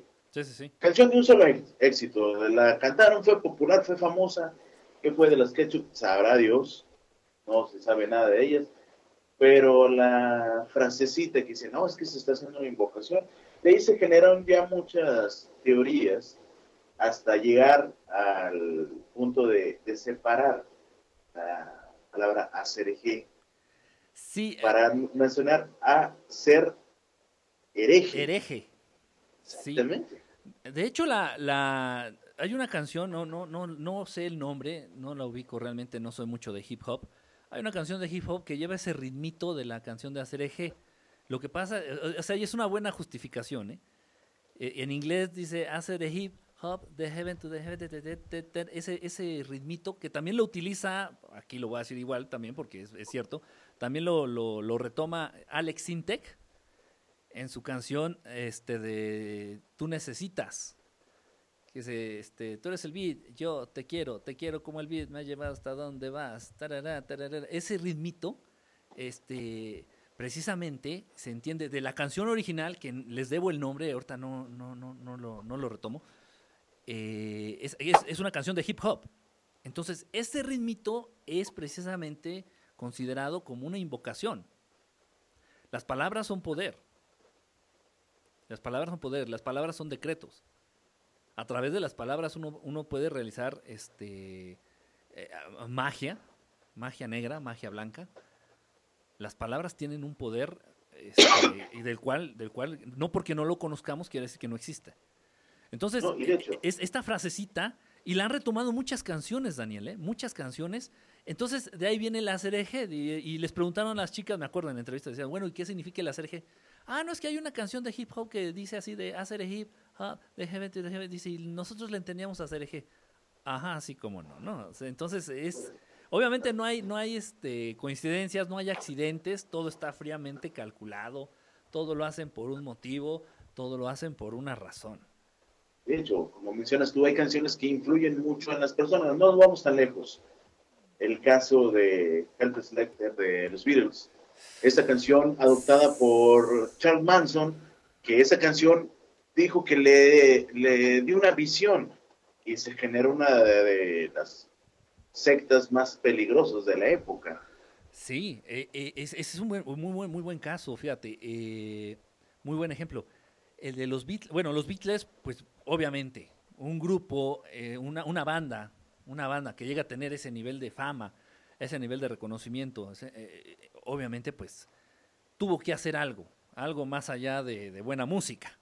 Y bueno, siendo honestos, igual también soy bitlémano, ¿eh? No, no es por ofender, pero siendo No, no honestos, pues es, es una música muy sencilla. Te Digo, yo, yo tuve una Muy banda y tocábamos música de los Beatles y pues de tres acordes no salen, ¿no? Y más de los primeros discos, ¿no? De Deja tres tú, acordes y, y De dices, tres acordes no salen y considerados por revistas de prestigio como la Rolling Stone, de que el mejor baterista, entre los 10 mejores bateristas está Ringo, Ringo Starr. Starr. entre los 10 mejores guitarristas está George Harrison, entre las 10 mejores letras está la de Jester de, de Paul McCartney, Paul McCartney. y entre las mejores voces está la de John Lennon. Sí, O sea, exacto. casualmente los cuatro integrantes forman parte de los 10 mejores de algo. Del top ten de, ajá, de los músicos. Sí, es verdad, es verdad. Entonces, ahí hubo algo este, raro. Este, este caso que, que to- que tocas tú, este ejemplo de Helter Skelter, este, es, es, es algo realmente especial. La canción, como bien dices, bueno, salió en el 68 esta, esta canción de los Beatles. La toma como himno el, es este asesino serial de Charles Manson, allá en Estados Unidos. Oye, y déjame decirte que fue un asesino serial sin necesidad de mancharse las Ah, no, él no metía las manos, Él ¿no? no asesinó a ninguna No, persona. no, no. Es, es lo que, fíjate que es lo que dicen. Por ahí el otro estaba comentando también en un. Creo que fue precisamente con Santiago. Que los, los, los seres más, más temibles, más este, de dar miedo, no se manchan las manos, ¿eh? Son los que dan las órdenes, son los que dirigen, son los que desde arriba dicen, a ver, y ve y manda a otro y a, a cometer este los, los delitos, ¿no? En este, en este caso, este, los Como asesinatos. Son los, au- son los autores intelectuales. esos- son los que son de autor temer. material es otro. Sí, los, los que llevan a cabo el... eh, sí, los autores materiales pues realmente pues son este borreguitos o están hipnotizados o están controlados, ahí está el MK Ultra, todas esas cosas, ¿no? Pero bueno, en este caso pues sí, Charles Manson no se, no se, no se manchaba las manos. Pero dice, como bien, como bien mencionas, este, que le escuchaba constantemente. O sea, dice que él antes de salir y de perpetrar un plan o de que se imaginara qué maldad iba a hacer, que escuchaba la canción de Helter Skelter. eh, repetidas veces, repetidas veces, y que le llegaban mensajes a través de esta canción. Eh, es una canción que muchas eh, radiodifusoras que tienen este, su hora especial de los Beatles alrededor del mundo, ¿eh? se han negado a, tocar. Se han negado a tocar. Y cuando le preguntaron, bueno, esto no tuvo mucho eco, ¿eh? O sea, Charles, Man- Charles Manson, Charles Manson lo dijo abiertamente. No, es que la canción me incitaba a, a hacer el mal. Bueno, no vamos a quitarle culpa también de que estaba loco, ¿no? De, o está, no sé si ya haya muerto o no. Ya murió. Ya murió. Sí, sí, ya, ya Sí, o sea, no vamos a quitarle culpa de que estaba loco. Sin embargo, pues sí llama la atención. Dices, bueno, ¿por qué esa canción? Y luego es una canción también muy rara que sobresale mucho de todas las demás de los Beatles. Dices, bueno, para empezar el título. Para empezar el título. Y luego le preguntaron, a- el autor de esta canción es Paul McCartney. Paul McCartney. Y le preguntaron en una, por ahí vi la entrevista, le dije, bueno, ¿por qué hizo esta canción? O sea, ¿qué quería, ¿a qué quería llegar o qué quería hacer? O y, y que dijo que no, que lo único, su, su única intención era hacer una canción lo más estridente posible este, y lo más pesada, sin perder el estilo de los Beatles, ¿no? Este, No, y estamos hablando de que esta canción salió precisamente en el álbum Blanco, Ajá, uno de los álbumes, eh, bueno, muchos, para muchos seguidores de los Beatles, uno de los mejores álbumes, eh, un, para la crítica, eh, uno de los álbumes que generó polémica por la famosa frase de John Lennon de que son más famosos que Jesucristo, eh, un álbum en donde se rumoraba la supuesta muerte de Paul McCartney y la llegada de un sustituto. Un álbum donde se generaron una gran cantidad de rumores referente a la banda, a las canciones, y pues bueno, poniéndole la cereza en el pastel, ya las actividades que realizó esta secta de, Charles Manson. de Charles Manson. Luego también, hablando de los Beatles, eh, es mucho de llamar la atención en la portada del álbum este de Sargento Pimienta, donde sale su nombre, el nombre de la banda con flores, sale muchísima gente retratada. Este llama la atención los personajes que aparecen. eh, entre ellos vemos a Alistair Crowley, que es precisamente este, este fundador del satanismo y de la magia negra, al que, al que admira este Jimmy Page. Ah, ya aparece en la portada de, del Sargento Pimienta, del, del disco de Sargento Pimienta. Dices, bueno, ¿y ¿qué hace ahí, no? O sea, hay muchas cosas detrás, como bien dices, también todo esto que se dice, esto también es parte de lo, de, lo mismo, ¿no? Que cuando le dieron, cuando le dieron este la fama a los Beatles, a la banda, cuando firman este contrato, este pacto satánico para ser famosos, llega el momento en que también les dicen que se van a cobrar con la vida de uno de ellos. Y bueno, se supone que el Paul McCartney original, original, era el que menos, em- el que menos, este, el que menos embonaba, el que menos, este, en- entraba en esa banda, en la, en la banda, porque era un tanto más eh, tranquilo, porque era un tanto, no, no le entraba tanto, este, a, la- a las adicciones, al alcohol, a las drogas. Entonces como que chocaba un tanto su personalidad, del Paul McCartney original estoy hablando chocaba un tanto su personalidad. Entonces se adelanta todo esto, los productores, la banda, la disquera, porque estábamos hablando de miles y miles y miles de millones de dólares que generaban los Beatles y aparte, pues el control sobre la, juventud, ¿no? No podían dejarla perder la banda porque el diablo se iba a cobrar con la vida de uno de ellos. Entonces se adelantan, hacen un concurso para buscar al doble de Paul McCartney, lo encuentran y de manera sorpresiva, a los, a los pocos meses, a las pocas semanas, Paul McCartney se dice, el original se dice que muere. En, en- en- un accidente automovilístico en su Aston Martin, en su, en su auto de lujo, que chocó allá en Inglaterra, pierde la vida y bueno, entra este doble a, a- a sustituirlo, ¿no? Eh, es una cosa realmente y dices bueno hay mucha mucha evidencia hay canciones hay letras en las canciones hay investigaciones muy muy a fondo hay libros enteros eh, tratando el tema igual pueden- podemos encontrar muchísimos muchísimos videos eh, muchísimas investigaciones de, personas pues realmente serias en este tipo de- de temas que hablan precisamente de esta teoría de que Paul McCartney, el original, murió. ¿Y por qué murió? Pues porque el diablo, en este pacto que hicieron, firmaron los Beatles, pues se iba a cobrar. Y de manera, igual que con los Rolling Stones, de una manera muy callada, de una manera muy, eh, muy secreta, todo el mundo estuvo de acuerdo en que fuera Paul McCartney, el original, en quien ofreciera su vida para pagar el pacto que hicieron con el diablo. Pero al final de cuentas, estamos hablando de que el supuesto pacto también lo terminó por pagar John Lennon. Tiempo después, pero lo pagó. Y más que nada, al ser solista, eh, estamos hablando de que, por ejemplo, George Harrison no tuvo la misma fama que, lo tuvo John Lennon. Eh, obviamente Ringo Starr tampoco la tuvo. Y si comparamos al grupo Wings de Paul McCartney con John Lennon, eh, de Plastic Ono Band, iba mucho más arriba John Lennon. Se rumoraba que también el mismo John Lennon ya por individual había realizado su propio pacto. Sí. Sí, incluso este eh, se entiende ahí que tienen que hacer un pacto distinto. O sea, si tú estás en una banda, es un pacto. Si entras en otra, en otro proyecto, este, tienes que como que eh, volver a ser válido el, el- el contrato, vamos a decirlo así. Entonces, este, sí, no, no, no, no, no cabe duda de que John Lennon igual, porque en su faceta de solista, pues igual tuvo muchísimo, muchísimo éxito.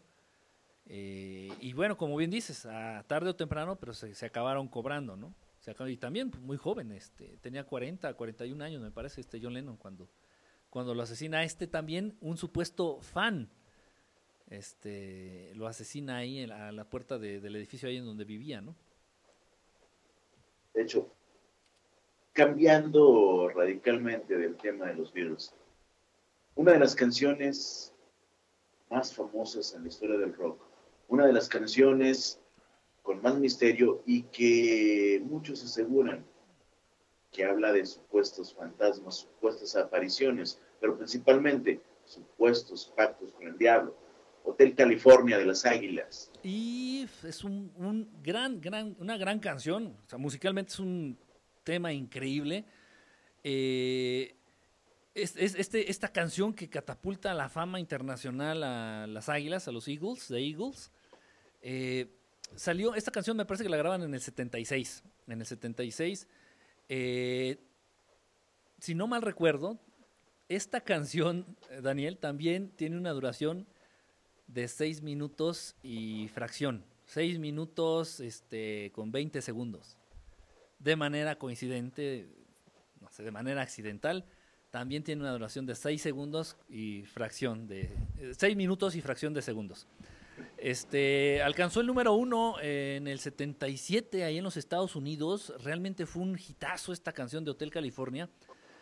Eh, Dicen, dice- dicen, 30. dicen que realmente la, la letra hace alusión a lo que es este la fundación de la iglesia satanista a este por parte de este señor que se autoproclamó el papa el papa este negro el papa oscuro el papa no, negro de color de raza sino el papa oscuro eh, o sea vamos a decir el representante internacional de la iglesia satanista en, en el mundo este este señor de nombre Antor, Anton, Anton Sandor, me parece que se llama. Anton, Anton, Anton Sandor, una cosa así se llama, no, no lo recuerdo bien. Entonces, bueno, estaban platicando eh, en la- a lo largo de la canción, este, pues cómo se fue dando esto, eh, cómo se, cómo, eh, incluso van diciendo este, la, dirección, eh, mencionan el año, en la canción de Hotel California mencionan el año en el que se fundó de manera, este, de manera, este, bueno, sí, o sea, cuando se crea la iglesia satanista ahí en Estados Unidos, precisamente ahí en el estado de California, este, eh, eh, fue en el, fue en el año de mil no- 1969, no, 1900, me estoy recordando de la letra, fue en el año de 1969. 1969 cuando se funda la iglesia satanista ahí y esta fecha 1969 la mencionan en la canción por ahí dice una frase dice no tenemos ese espíritu ese espíritu hablando de un espíritu dice es que ese espíritu no está aquí desde 1969 o sea toda la canción realmente está haciendo alusión a la fundación de la iglesia satanista de la iglesia De satánica. hecho, en la portada, en la portada del sencillo de Hotel California aparece el Papa Negro. Sí, exactamente. Exactamente. Sí, este. Creo que es Anton Sandor, me parece, el, el señor este que, que se autoproclamó como el Papa, el Papa Negro, el Papa, el representante de la iglesia satánica en, en el mundo. Anton Sandor. Este, y, bueno, dicen que por ahí tuvo el apoyo, la banda, porque antes de Hotel California de Eagles, pues pues tal vez los, conocían en su casa o, o sus cuates. Ah, sí, sí, ya tenían una que otra canción, pero no, no eran este, reconocidos, no tenían el reconocimiento ni la fama que les, que les dio la canción de Hotel California. Entonces dicen que por ahí eh, fue un contrato que tuvieron ellos, que realmente fue con esta canción que ellos fir- firmaron el, el pacto con el diablo, que ellos venden su alma al diablo por tener fama, por tener fortuna, por tener reconocimiento internacional y, precisamente es, esta canción. La, la- la cláusula decía que hicieran esta canción, que hablaran de esto, y por ahí se dice que pues, de hecho tuvieron apoyo de, de este señor este, Anton San- Sandor eh, de manera directa, de manera directa. Y bueno, pues por eso fue súper popular la canción, se, se comercializó muchísimo, este, se le dio mucha difusión, en fin, ¿no? Bueno, independientemente de que es una gran canción, ¿no? Entonces se separan las águilas y en una entrevista le- les cuestionan cuándo se volverán a reunir. Cuando el infierno se congele, las águilas van a regresar. Sí, sí, Y resulta que cuando regresan, el- la gira se llamó El infierno se congela. sí. Pues, ¿qué te puedo decir? Ernesto Calderón dice, si escuchas a Johnny Love de, de los Beatles, se- al final se escucha, yes, he's dead, o sea, sí, él está muerto. Eh, Sí, ¿En qué canción es, perdón? Eh, a Johnny Love. eh, Ah, sí, sí, sí, sí, tiene amor. razón, sí. Es que al final, al final se escucha como si estuviera al revés. Sí, se oyen unas voces por ahí, sí, sí, sí. Ajá. Sí, hay muchas, hay mucho, muchos mensajes oc- ocultos en, en la letra de, de muchas canciones de los, de los Beatles, muchos mensajes. También por ahí la, la canción que hizo este, este John Lennon eh, con los Beatles, eh, no me acuerdo cómo se llama, este, eh, por ahí que se, se pone al revés y que se escucha igual, este, Turn Me On, Dead Man, así como que enciéndeme, hombre muerto, según esto haciendo alusión a, a Paul, que ya estaba, que ya estaba muerto. O sea, hay muchísimas, muchísimas cosas en muchas canciones eh, que aparecen eh, como pistas de que Paul está muerto. Este, igual la de I am the Walrus, de Yo soy la Morsa. Este, hay muchas, muchas eh, pistas que van dando. Dices, bueno, pues es un juego. Los, Beat- los Beatles no tenían necesidad de generar polémica ni de generar misterio para ser famosos. De hecho, hay muchísima gente alrededor del mundo que ni tiene idea de estos misterios, ni que si Paul es falso, ni que si Paul se murió. No tienen ni idea de esto. Sin embargo, este, les gusta la música de los Beatles. O sea, ellos no tenían necesidad de generar este misterio alrededor de la banda o de su proyecto para, adquirir fama. Entonces, ¿para qué meter esas pistas? Y como lo dijimos al principio, este, es como una instrucción que ellos tienen en el momento de firmar el pacto y de vender sus almas al diablo por fama, el diablo les dice, pero lo vas a hacer público, de una u otra manera, ya sea en un mensaje subliminal, ya sea de manera directa, ya sea en el título de uno de tus álbums, ya sea en una canción, pero tienes que darme reconocimiento. Con una simple frase como somos más famosos que Jesucristo. Sí, lo que dijo John Lennon, ¿no? Dice que dijo John Lennon, va a desaparecer el cristianismo, se va a ir este, desvaneciendo, este, porque nosotros somos este, más populares, dijo, so- nosotros somos más populares que Jesucristo. O sea, dices, no, y ahí ya este, ardió, ardió Troya, ¿no? Ya este, se vieron en, en muchos, muchos este, problemas. Este, hay una, hay una banda, no sé si, yo creo que si la ubicas, por supuesto, este, que es Motley Crue. Motley Crue. Este, hay una canción. Creo, creo que la mayoría reconoce a Motley Crue por cierto video de Tommy Lee con Pamela Anderson. Ah, bueno, Así, exactamente. exactamente. Eh, esta banda, igual, de, igual que hace ACDC, igual que ACDC, de una manera directa, de una manera descarada, de una manera así muy, muy este, abierta, ha- habla, habla y hace canciones eh, del diablo, de Satanás, del rey de las tinieblas. En el 83 sacó una, una, una canción que se llama Shout at the Devil, eh, grítale al diablo en español, grítale al diablo. Eh, dice una, una frase, está bien interesante, dice una frase de la canción, va como describiendo lo que es el diablo para ellos. Dice, Él es el amor en tus ojos, Él es la sangre entre tus muslos, Él te hace llorar más, Él es el riesgo en un beso.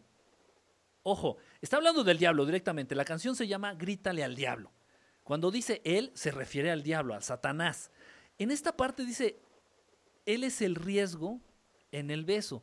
Recordemos que beso en inglés se dice kiss. Eh, entonces, eh, estaba pasando muy desapercibido el satanismo de la banda Kiss. De la banda Kiss. ¿Por qué? Porque de manera muy directa, pues no hablaban eh, de Satán, de manera muy directa no hablaban este, de cosas que tuvieran que ver con, con magia negra o con ocultismo. Em- y, el público que seguía a Kiss, por lo mismo de que se pintaban la cara y toda su parafernalia, pues era un público más adolescente. Entonces tal vez ellos, el proyecto que tenían este, a nivel musical, si se hubieran descarado en el satanismo que manejaban, tal vez muchos papás les hubieran restringido escuchar a Kiss a sus hijos, o tal vez muchos adolescentes por propio pie se hubieran alejado de la música de Kiss. Entonces sí era un satanismo como muy disfrazado, y por ahí este, también fueron, declaraciones de uno de los miembros de Motley Crue, quienes dijeron que Kiss significaba este, caballeros al servicio de Satán. Nice in Satan service. Y dices, ah, caray. Entonces aquí en esta canción, que se llama Shout at the Devil de Motley Crue, dicen, él es el riesgo en Kiss eh, o en un beso, si lo quieres traducir. Es como una frase ahí de doble sentido. Total, dice también, Él es la furia en tus labios. ¿Quién? Satanás. Y el coro dice, grita, grita, grítale al diablo. Así como pídele, ¿no? O sea, pídele y Él te lo dará. Es- esa canción de Motley Crue, este, pues también, tienen algunas otras, pero bueno, esta es la más descarada, incluso por el título, ¿no? Que, que se llama, repito, grítale al diablo. Dices, ¿qué onda? Y bueno, pues sí, la imagen. De hecho, el, el video es muy interesante de esta canción de Shout at the Devil de Motley Crue. Ah, constantemente aparecen este pentagramas en el, en el videoclip original de los ochentas.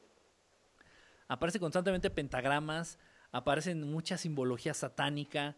Este, también por ahí eh, sería muy interesante ese tema. Este, pues como de manera muy velada, de manera muy discreta, de manera muy disfrazada, nos están constantemente incitando a utilizar eh, simbología eh, satánica a, nivel, este, a todos los niveles, niños, adultos, este, jóvenes. Por ahí el símbolo este de lo que utilizaron los hippies, que, se entiende como el amor y paz, pues se, se dice que es un símbolo satánico y que significa una cruz con, con este, una cruz rota, ¿no? Una cruz rota este, que bueno, se referiría a- al anti- anticri- anticristo. Y bueno, todos los jóvenes en los 60, 70 utilizaron este símbolo, así como de amor y paz. Y, y bueno, eh, muchas cosas, ¿no? Y bueno, toda esta simbología también aparece en el video de Motley Crue. Este, muy interesante, la canción pues, está buena, está pegajosa también. Lamentablemente está, hecho. está buena la canción. De Es- hecho, si, si nos vamos a alguien más descarado, creo que no, no hay más que Iron Maiden con el álbum de Number of the Beast y la canción bajo el mismo nombre. sí, exactamente. Prácticamente fue, la, fue la, el álbum debut de, de Bruce Dickinson, quien, obvio, tienes una banda, vas a meter a un nuevo vocalista, no sabes si va a pegar, no sabes si va a funcionar, si el público va a aceptar una nueva voz. Y prácticamente Bruce Dickinson, quien debutó con el álbum de Number of the Beast, es el ícono de Iron Maiden. Han entrado otros vocalistas y no los quieren, quieren a a Bruce Dickinson.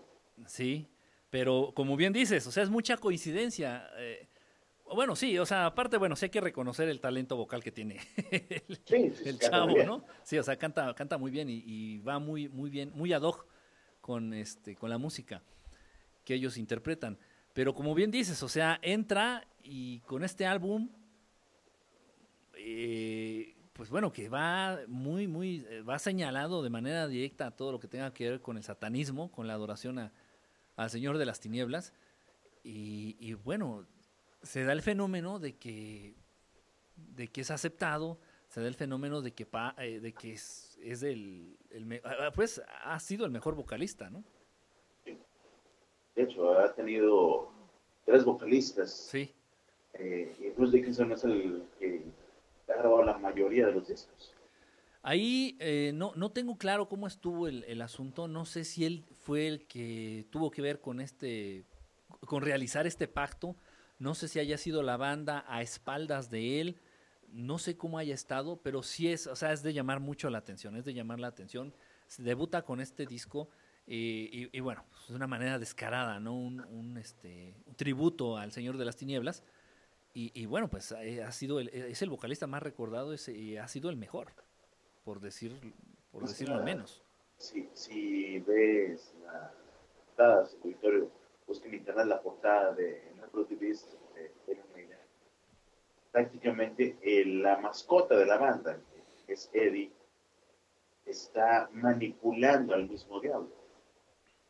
Sí, Se ve una imagen donde Eddie está inclusive, luchando contra el diablo y vence al diablo. Y posteriormente se ve como tipo una marioneta, dando a entender que tal vez ellos son superiores al mismo diablo. sí, sí, sí, sí, sí, sí, exactamente. Sí está, sí está muy también muy, muy descarado el, eh, el asunto de manera muy, muy, muy directa. Fíjate, Y es- extrañamente, extrañamente es uno de los mejores discos de Iron Maiden. sí, de hecho es el único que tengo. De Iron Maiden Al- es el único que tengo. Cuando gustes, ahí tengo colección. No, está, está, de verdad, todo esto eh, increíble, repito, no hay coincidencias, no hay accidentes, son, eh, eh, vamos a tomar en cuenta que son, es una industria enorme, gigantesca, es un monstruo. La industria musical es un monstruo.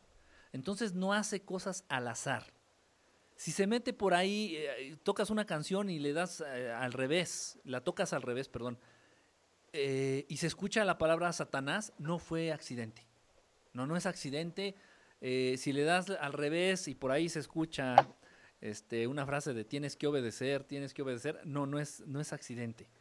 No fue, ay, se nos, qué coincidencia, miren, este, suena, no, no, no, es, no hay coincidencias. Todo lo hacen premeditadamente, todo lo hacen con un plan, todo lo hacen con una intención. Es una industria millonaria. Entonces no van a dejar nada al azar, no van a dejar nada, nada al azar. Ni la imagen del cantante, ni la música, ni los efectos, ni los mensajes, ni las letras. Este, por sí, porque el cantante, el artista puede eh, escribir y hacer lo que él quiera, pero no le van a permitir grabar todo. Tiene que cumplir con ciertos requisitos. O sea, ya cuando tú tienes un disco, este, compras un disco, tienes el disco en la mano, es porque ya pasó por todos esos filtros y bueno, todos esos filtros detrás de esas personas que aprueban esas, es- ese, pro- ese producto, esa obra intelectual, pues hay mucha gente precisamente que tiene que ver directamente con el satanismo, hay mucha gente que practica el satanismo, hay mucha gente que practica esto de las artes oscuras. Fíjate, este, yo no sabía, Daniel, esto me quedé yo eh, sorprendido, yo no lo conocía, te soy honesto, por ahí uno de, de mis seguidores me comentó, me dice, oye, oye, Kike, si vas a hacer ese programa, este, comenta de esta canción. La busco en internet eh, y me quedé sorprendido. Dije, wow, yo nunca la había escuchado, yo no sabía que él también. Bueno, tal vez me daba idea, pero no sabía que él. ¿De, cuál- de quién estoy hablando? No es rockero, no es este, una gran figura del pop. Eh, estoy hablando de Joaquín Sabina. Está la canción directa Mi amigo Satán. Mi amigo Satán. Yo no lo había escuchado, Daniel. Yo no había escuchado. eh, pongo la canción y me quedo sorprendido, ¿no? Me quedo sorprendido de cómo incita a sus, fans, a sus seguidores, a, quienes lo escuchen, cómo los incita y los trata incluso de convencer de que Satanás es una entidad buena.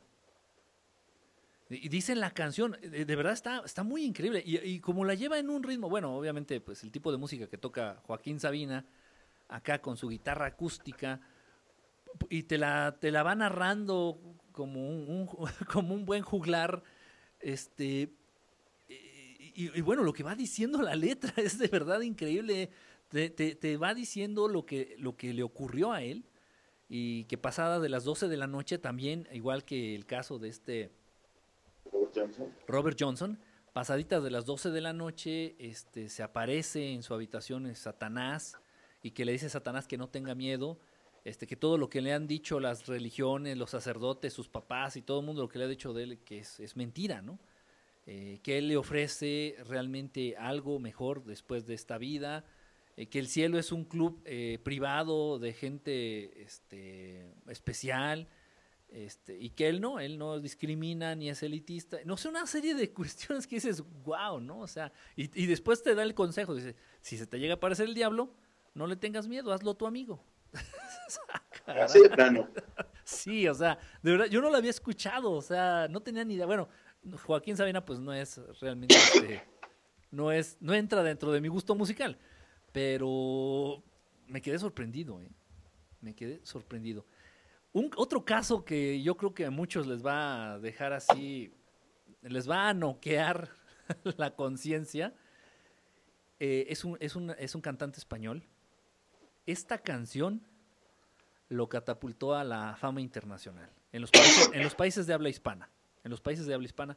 Él ya había tenido algunos intentos de canciones, él ya había tenido este, por ahí algunas, eh, porque él también compone. Sin embargo, esta canción fue este, la que lo catapultó, lo hizo increíblemente famoso, repito, en los países de habla hispana. Eh, y pues se me hace muy curioso, se me hace mucha coincidencia que la canción se llame Don Diablo. Estoy hablando de, de, Miguel Bosé. De Miguel Bosé, y que ha sido, y, y sí, ha sido conocido por, por prácticas extrañas para muchos. Por ahí, este, gente que ha trabajado directamente con él, pues sí dice que se involucra en actividades y en, pues bastante extrañas, bastante raras. Y bueno, no fue hasta que salió con esta canción de Don Diablo que se hizo increíblemente famoso en España. Increíblemente famoso en España. Esa fama eh, lo catapulta acá a las Américas. Y tanto fue así que el proyecto que se tenía acá en México de lanzar a un grupo de niños eh, con una banda que fuera muy famosa y que la juventud, los, chavitos, siguieran y crecieran con esta, con esta banda. Estoy hablando de la banda Timbiriche. Entonces, buscando hacer esta conexión, buscando asegurar este éxito y tal vez colgándose ya del pacto que tenía previamente Miguel Bosé, le hablan a Miguel Bosé, viene a México y Miguel Bosé apadrina a la banda Timbiriche. ¿Y de qué manera? Precisamente con esa canción. Con esa canción. Entonces la banda Timbiriche se catapulta a la fama internacional, bueno, empezando aquí en México, con la canción que también catapultó a Miguel Bosé, que es la canción de Don Diablo. Y así se llama la canción, Don Diablo. Escuchas la letra y aparentemente no tiene mucho sentido. Eh, dice cosas a veces raras, dice cosas que pues son difíciles de explicar o de entender tal vez. Pero así, y bueno, y ves el video, salen disfrazados de, angelitos, salen disfrazados de diablos en la, en la canción. Eh, para no tener sentido, pues tuvo mucho éxito. Para que la letra sea incongruente, tuvo muchísimo éxito. Y bueno, Timbiriche a la fecha sigue siendo lo que es. Si se les ocurre hacer una presentación en el Auditorio Nacional aquí en la Ciudad de México, no lo llenan una ni dos, tres, cuatro veces. Y bueno, Timbiriche ha sido lo que es Timbiriche. Y la trayectoria de Miguel Bosé también es una situación realmente de llamar la atención. y se ve esta canción, que comparten, ¿no? Esta canción y no sé, o sea, es, es- mucha coincidencia, ¿no? ¿no? Y más que nada, como, mencionaste hace un momento, pueden ser canciones muy directas y no lo captas. Pero cuando sale la televisora poniéndote una canción con mensajes subliminales eh, al reverso del disco, bueno, ya pega el grito en el cielo la iglesia, la comunidad, la sociedad. Y las canciones que son realmente directas, simplemente las dejan, las dejan pasar. Bueno, Enrique, lamentablemente ya hemos llegado al final de este programa. Ah, te agradezco el que hayas estado con nosotros. En el programa pasado se me olvidó eh, preguntarte, a ver si nos puedes eh, dar un poquito de información de tu libro, el libro eh, que has escrito, será cuestión de hace dos meses aproximadamente, ¿no? Sí, este, bueno, sí, ya, ya tenemos tiempo, eh, ya, ya lo había terminado, eh, obviamente pues ya fue hace como 15 días o tres semanas será que ya se, publicó, ya salió a la venta. Es un libro, la verdad, que yo disfruté mucho, mucho escribir. Por ahí te debo tu, tu copia. Este, tuve unos problemas para la entrega, pero ya, ya te la tengo en camino. Eh, el libro se llama Experiencias de Contacto Extraterrestre. Eh, no hago una compilación de casos que me, hayan contado, que haya yo investigado. No, son cosas realmente que yo he vivido. Son cosas que yo he experimentado a lo largo de aproximadamente unos 20, 25 años. Y sí, es, es estos, contactos, esta cercanía con, entidades, con, entidades, con inteligencias no humanas, no quiero llamarles extraterrestres, porque pueden ve- venir del interior de la Tierra, pueden venir de otra dimensión. No lo sé a ciencia cierta. Sin embargo, lo que sí sé es que he estado cerca de estas, de estas entidades y existen. Y, bueno, de una manera más detallada, de pronto porque en los programas por ahí lo llego a comentar, de pronto por ahí sale, eh, pe- pero nunca he sido muy, muy nunca he dado detalle, nunca he sido muy específico en esto. Entonces decidí hacerlo a través de un libro. Eh, repito, se llama Experiencias de Contacto Extraterrestre. Ya lo pueden adquirir ahí a través de mi página de verdadestelar.com. La verdad está muy interesante. No es, no es porque yo lo haya escrito, pero sí está muy... eh, no sé, a mí me hubiera gustado tener un libro así, Daniel, eh, de, joven, de más joven, para, para darme cuenta de que no estaba loco, ¿no?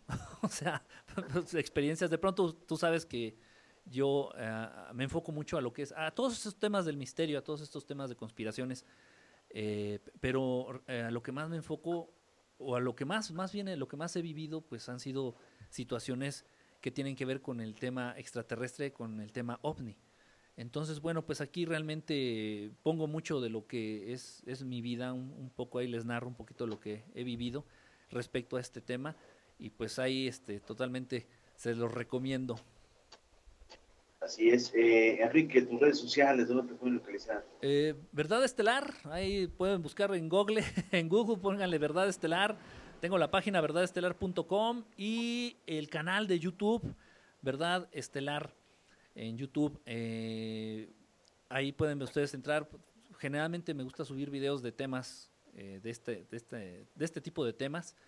Y por ahí también pues tenemos videos eh, de naves, videos de ovnis reales grabados por mí. Yo no, no acepto material de, de nadie más porque no puedo yo meter las manos al fuego de que sea real. Pero ahí ten- tengo en el canal este, pues videos de, de naves reales. Yo doy, doy mi palabra, yo me comprometo porque yo los grabé, yo los grabé. Entonces ahí los pueden ver. Todo lo que vean en la página, en el canal de Verdad Estelar de YouTube es, es real.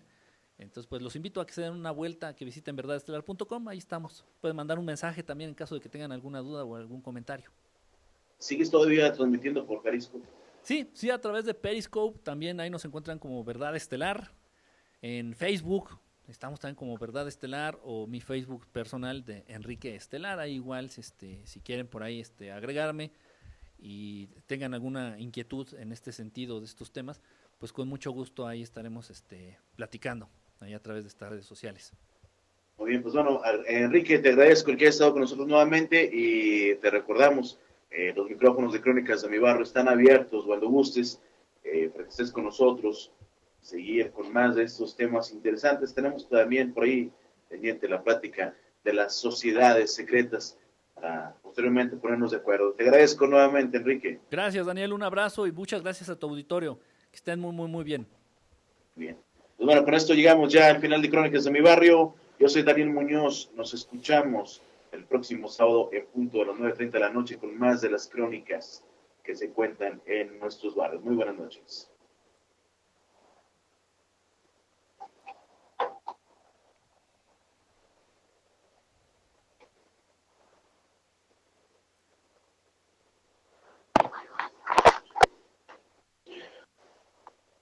Estuvo muy bueno, ¿eh? Sí, pero oye, se, me- se me va, se me va bien rápido, ¿eh? No, hombre, el, el problema, te digo, es el, el tiempo que nos están dando, que nos dan aquí también. Está medio. No, Pues es pero ya, poquito. eh, no, pero bueno, ya, este, pues, o sea, ya, aunque sea poquito, se agradece. Hay que, hay que repartirlo. Es que eh, estoy acostumbrado, fíjate, como hago este tipo de enlace, es el que Ajá. hago con Santiago. Sí. eh, y Santiago creo que se aventa cuatro horas o no sé cuánto tiene. No, Santiago está de 11 a 2 de la tarde.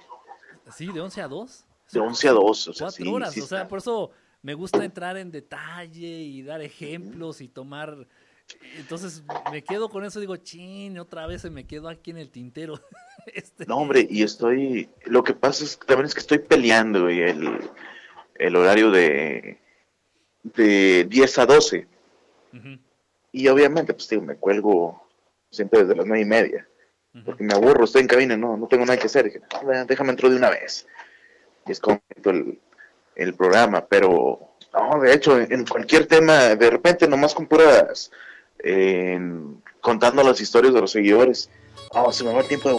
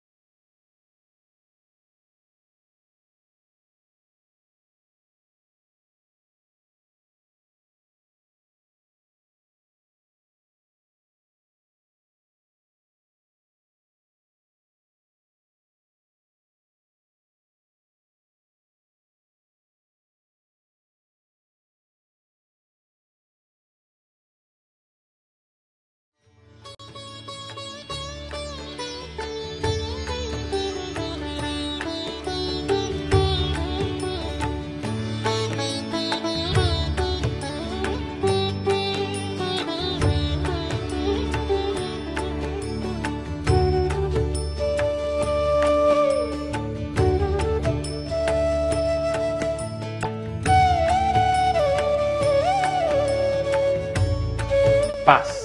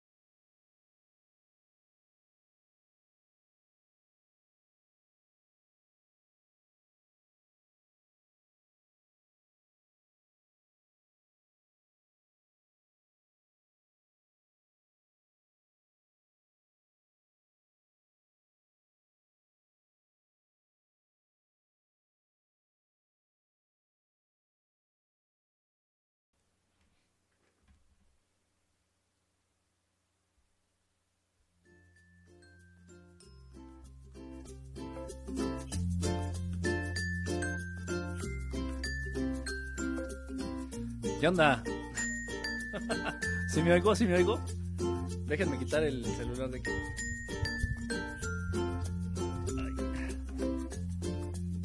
Bueno, bueno, bueno, bueno, bueno, no, no, no, no, bueno, bueno, bueno, bueno, bueno. ¿No escucha mi voz? Es que le subí mucho al- a la música de fondo. Te faltó hablar de la rola del Diablito Loco. De, de, Bueno, esa yo la conozco con Cepillín. Sí, es cierto, oye. Estoy, o sea, sí tenía. Es que, no sé, de repente, de pronto. Amanecer, ¿cómo estás? Hola, déjenme saludar. Janish. Oh, Janish, vienes casi, oye. Leti, hola Leti, Amanecer. Princesa Amanecer. No se escucha nada. Román, no, es que, bueno, lo que pasa es que, bueno, termina el programa.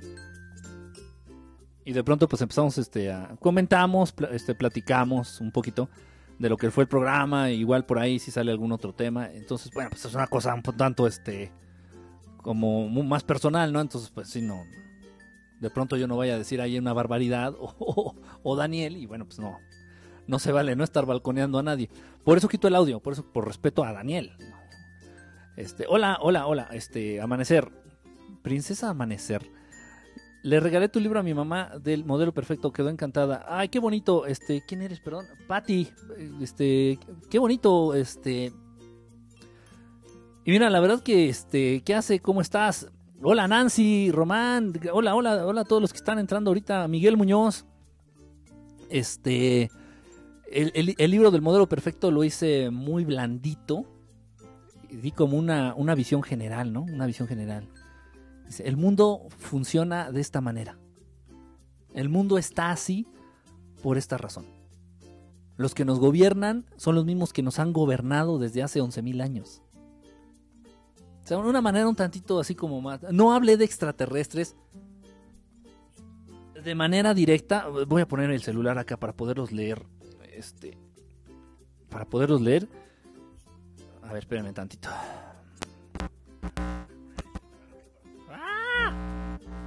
Espérenme, problemas técnicos. A ver, espérenme. Ay, Dios mío, ¿qué pasa? No entra. Ahí está ya. Como que el celular creció o, la base se achicó, no sé. Quedó muy justo. Eh, ah, bueno, entonces no hablé de extraterrestres de manera directa en el modelo perfecto. Porque yo sé que es un tema difícil, eh, yo sé que se iba a rechazar, o sea, quien estuviera leyendo el libro, por ejemplo, de, pronto, y de pronto empezar a ver, y yo hablando de los Anunnaki, dice, no, es que los Anunnaki son los que gobiernan el mundo y bla, bla, bla, iba a haber un rechazo de manera inmediata, ¿no? Entonces como que se la tienes que dejar caer despacito a la gente. Este, no a ustedes, pero sí a otros que adquirieron el libro. De pronto tuve la necesidad de hacer unas transmisiones, hacía unas transmisiones a través de, de fue, no me acuerdo de dónde, por dónde fue. Creo que fue a través de Periscope, pero era un grupo. Era un grupo como de unos cuatro o cinco personas que compraron el libro del modelo perfecto y tenían dudas acerca del libro. Entonces me decían, oye, en tal página, ¿por qué dices esto? Y entonces, pues ya, y si ya, sí les decía abiertamente, no, pues es que eso se refiere a la élite que gobierna a los Anunnaki, tiene que ver con esto, bla, bla, bla, bla, bla, bla, bla como que tendría que hacer una segunda parte tratando de aterrizar todo lo que quedó volando. Este, eres el único que le ha, eres el único que le ha entendido de todo este rollo del orden mundial. Eres el único que la ha entendido de todo este rollo del orden mundial. No, bueno, hay muchos, hay muchos. No, no, no, o sea, no, no digo, ah, yo soy el único. No, para nada. Hay otros compañeros, hay otros investigadores, otros colegas, otros por ahí que también tienen sus canales de YouTube. Igual sacan sus libros que, que igual, ¿no? Ya más o menos, ya es que ya es algo muy, muy obvio. Si tú te involucras en la investigación del, fenómeno ovni, si te involucras en la investigación de las conspiraciones, este, bueno, llegas a conclusiones que dices, o sea, ¿por qué, no? Y esos, esos por qué sin contestar, esos por qué sin, sin respuesta, son los que hacen que acá la, la ardilla se te empiece a, a despertar, ¿no? Este, a ver qué dicen por acá. Este, ¿qué pusiste? No veo. Di- Divo, ¿cómo andas, Divo? Ya tenía rato que no te que no te leía. Artur, el bautizado. ¿Cómo andas, mi querido Arturo, el bautizado? Corrado Malanga está cazando Anunnakis. Corrado Malanga. Ya me hice bolas, Corrado Malanga. Corrado Malanga es el, es el brasileño. Creo que sí es el brasileño. Sí, sí, el, bra- es el, brasil, es el brasileiro. Exijo mi canción, pero eh, MC, tú ni, tú ni corazones dejas. ¿por qué quieres- exiges canción, pero si no das corazones, no. Aquí las canciones son para Leti, son para. ¿Qué más? Para.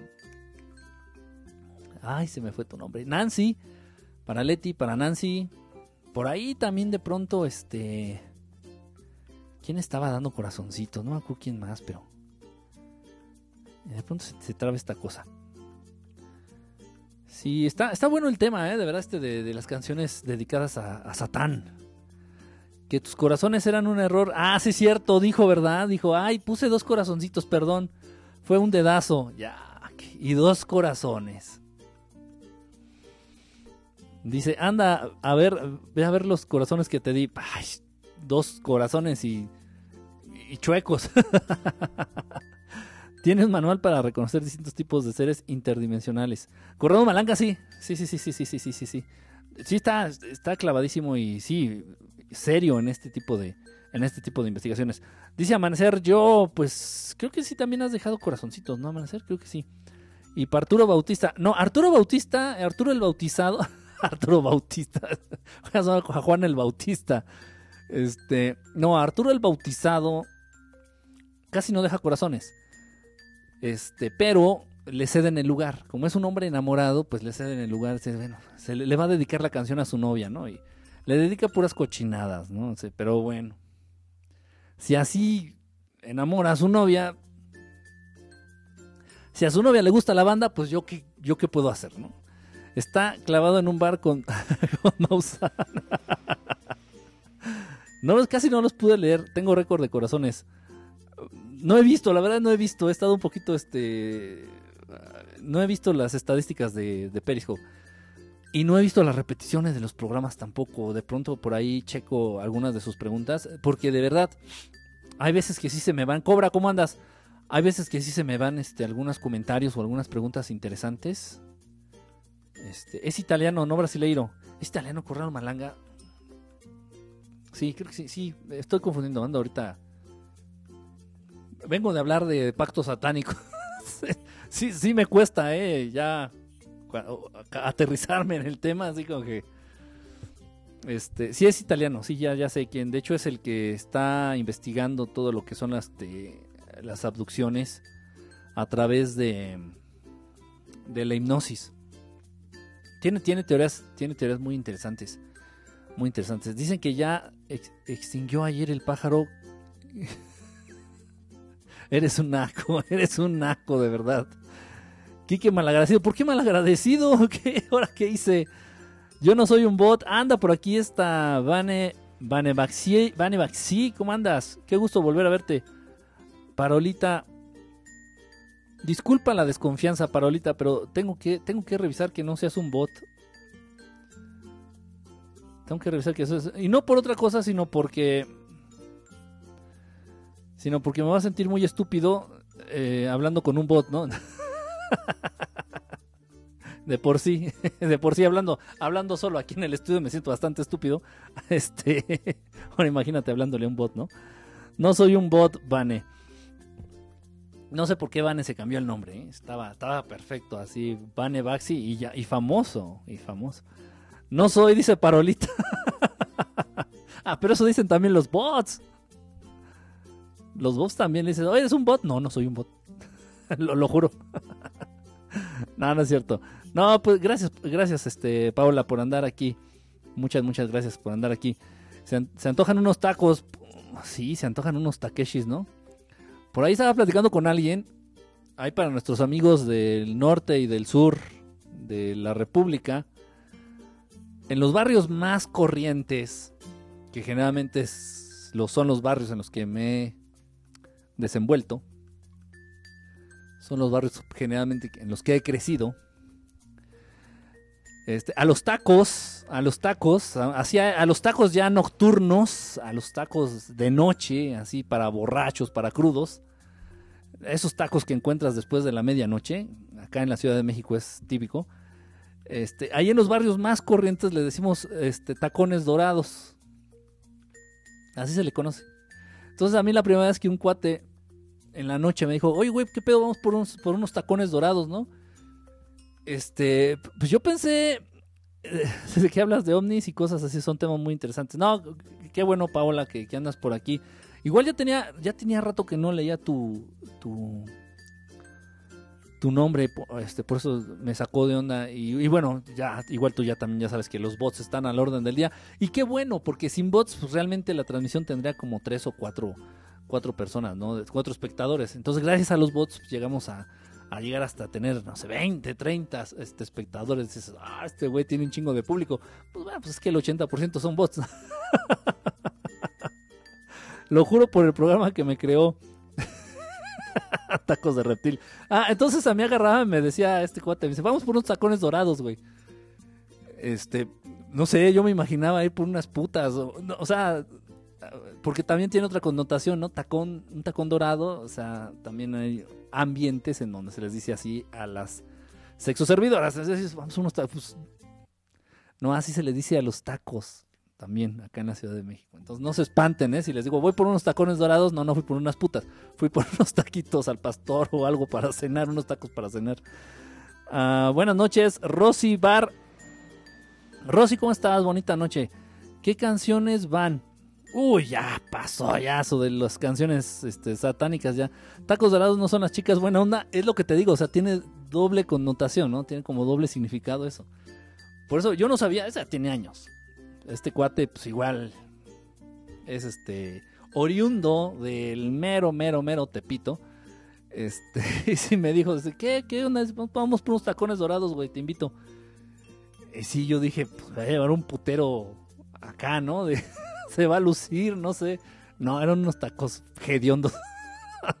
tacos de tripa ahí, de un pinche puesto feo ahí de, de la Morelos. no hay mejor, mejor, porque no, no me hubiera gustado para nada asistir a un, a un lugar de estos de, de perdición en donde la moral se relaja, ¿no? Unos tacuches también. Enrique dice Pablo que si puedes poner azul de Zoe. Azul de Zoe. Ah. Muy buena canción, muy buena canción. Todo lo que sea es, está padre, de verdad, está muy, muy padre. Este. ah, Bueno, es- es- estaba, estaba. Fíjense que yo tenía la manera de generar un contacto. No a través de las redes sociales como cualquiera, como cualquier fan de Zoe. No, sino sí tenía por ahí un, la manera de, contactar ahí a- directamente al piojoso de la, la la Reggie. Este, ¿por qué? Digo, no, yo no yo no entrevisto famosos ni entrevisto rockeros mexicanos o músicos, no lo consideraría rockero rockero, este, sino músico.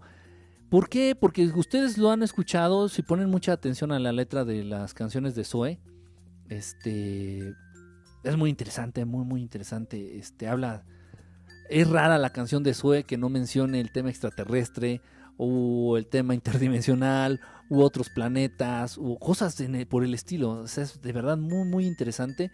Y bueno, pues en- independientemente de los efectos de la marihuana en, este Leo, pues me gustaría saber por qué su insistencia en el tema. No sé, ¿eh? no, no, no sé. Tal vez si haya tenido ya algún tipo de avistamiento de naves o incluso si haya tenido algún tipo de contacto con alguna entidad, o trataron de abducirlo en un momento los grises. Ni pinche idea, pero precisamente por eso estaba buscando este contacto. Pero bueno, este, no, va a estar bien difícil, va a estar bien difícil, obviamente, pues ya. Ya es. Este, en los tiempos en los que es- en un momento dado hubiera accedido a concederme esa entrevista, pues no era la super rockstar. No era el super rockstar que es el día de hoy. Ahorita sí está ya muy mamón, la neta. Sí está muy, muy, muy mamón. Entonces, pues sí, no hubo posibilidad ya, a pesar de que el contacto sea el mismo, no hubo ya chance. Pero qué lástima, qué lástima. Digo, no, no lo hago con... Y, y- ni siquiera que viniera al estudio, simplemente iba a una pinche llamada telefónica, ¿no? Y, o una, una conexión de Skype y, y preguntarle, oye, güey, pero ¿de dónde sacas? O sea, ¿por qué estás ahí obsesionado con planetas, con el espacio, con los aliens? ¿Por qué, güey? No sé, se me hacía harto interesante, pero... ah, mamón. Primero unas con tacones y luego unos tacones.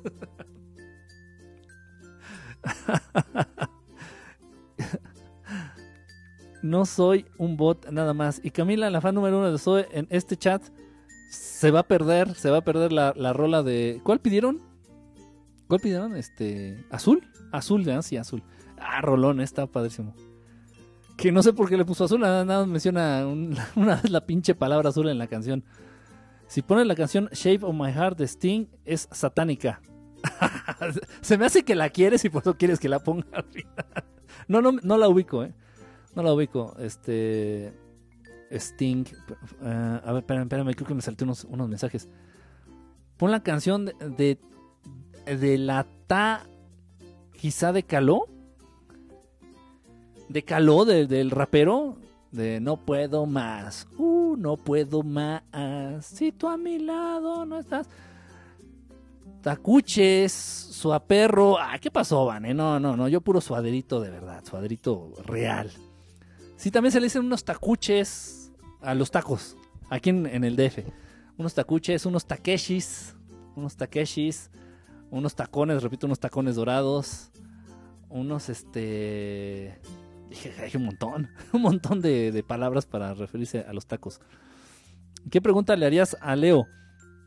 Pues le preguntaría eso, Leo. Bueno, En primer lugar, que por qué le atrae, por- qué retoma tanto el tema extraterrestre, el tema ovni, el tema del espacio en sus canciones. Incluso yo conozco, lo conocí, lo conocí a Leo cuando anduve en esto de la música y anduve en todo este desmadre. Y también por ahí cuando anduve trabajando este, en, al- en algo que era promoción de eventos eh, en el nivel del a Distrito Federal. También tuve oportunidad de, de- estar cerquita de él, igual que de, la, de los chavos estos de la gusana ciega. Y en ese tiempo, pues yo me incliné más hacia la gusana ciega. Igual, pues tenía oportunidad de ir a los conciertos de eso y a los de la gusana ciega. Y pues iba a los de la gusana ciega. No sé, simplemente, pues tal vez el estilo en ese entonces de la música de la gusana ciega. Igual no saben ni de qué. Muchos ya no conocen a la gusana ciega. Pero bueno, es una banda de rock mexicano. Este, me gustaba mucho. Y como eran bien marihuanitos también, pues igual ahí andaba ahí, este. Andaba yo de, de groupie o de groovy, como le digan. ¿No? como dicen? Groupies, ¿no? Ahí andaba yo de groupie ahí enseñándole los calzones a, los integrantes de la banda. Este, y me aprendí todas sus rolas también. Por ahí de pronto eh, llegué a echar palomazo este, en lo que es la batería, en lo que era la batería con ellos. Pero esto ya tiene un buen de años. Obviamente, pues no se van a, no se van a acordar. No se van a acordar. Pues por las drogas, ¿por qué crees? no, pero independientemente de las drogas, este chavo sabe algo. O sea, Leo Larregui sabe, sabe algo. De verdad ha tenido contacto con algo. Este. Y me llama también mucho la atención este el tipo de fans o de seguidores que de pronto tiene. Eh, eh, Zoe en general. O, bueno, Leo Larregui, al final de cuentas. Pues es, Zoe es Leo. Entonces el tipo de seguidores de pronto que, que, manejan, este, no todos, ¿no? Igual hay como todos, la, la, la gorda desquiciada que... la gordita desquiciada que nada más lo que quiere es gritar y enseñar las chichis en el concierto, pero no hay otro tipo de, de público y de verdad, ¿eh? Conozco gente eh, dedicada, por ejemplo, a que escriben, gente que, que escriben, gente este, que son críticos, eh, gente eh, que son, este, ¿cómo se llaman estos? Politólogos, no sé. Eh, y, de pronto me salen con que les gusta Zoe. Yo así de que, ¿te gusta Zoe? No es malo, digo, no, no, no, no porque sea malo, pero me llama la atención. Digo, uno pues, esperaría que pura chavita de 16 años, media, media sope, ¿no? Media, este, pero no, no, no, no. O sea, es interesante, o sea, pero ya, ya- no voy a pensar en eso. Él se lo pierde. no, no me dio este. La gusana ciega sacó nuevas rolas. Nuevas rolas buenas. Fíjate que he estado bien despegado, este, mi estimadísimo Diógenes, he estado bien despegado de ahorita de, del rollo musical, pero lo voy a checar, le voy a checar. Palomazo y Pericazo. No, no, no, no, no, no, nada más, nada más Palomazo, no, no, no, no. Perico sí en la vida, eh, nunca, nunca, nunca, nunca. Le agarré, este, le agarré muchísimo respeto a la, a la cocaína. Después de ver que muchos amigos acabaron en la mierda absoluta por esa porquería. Me da miedo, ¿eh? De verdad, sí me da miedo. Me daría miedo en un momento dado, este... eh, intentar, ¿cómo se? Probar la, la cocaína. No, no, no, no, no, no, no, no. no. Eh, hasta- así hasta las 3 o más, solo en llamada antier, pero aquí no. Ay, no entendí. Ya no te has desvelado. Ah, que están ahí hablando ustedes. Ah, ¿qué está hablando? Hay bandas que las odian solos por sus fans. Sí, fíjate que sí, pero lástima de nariz. ¿Qué, qué, qué, qué, qué, qué chingado estás insinuando? Sí, hay gente, este...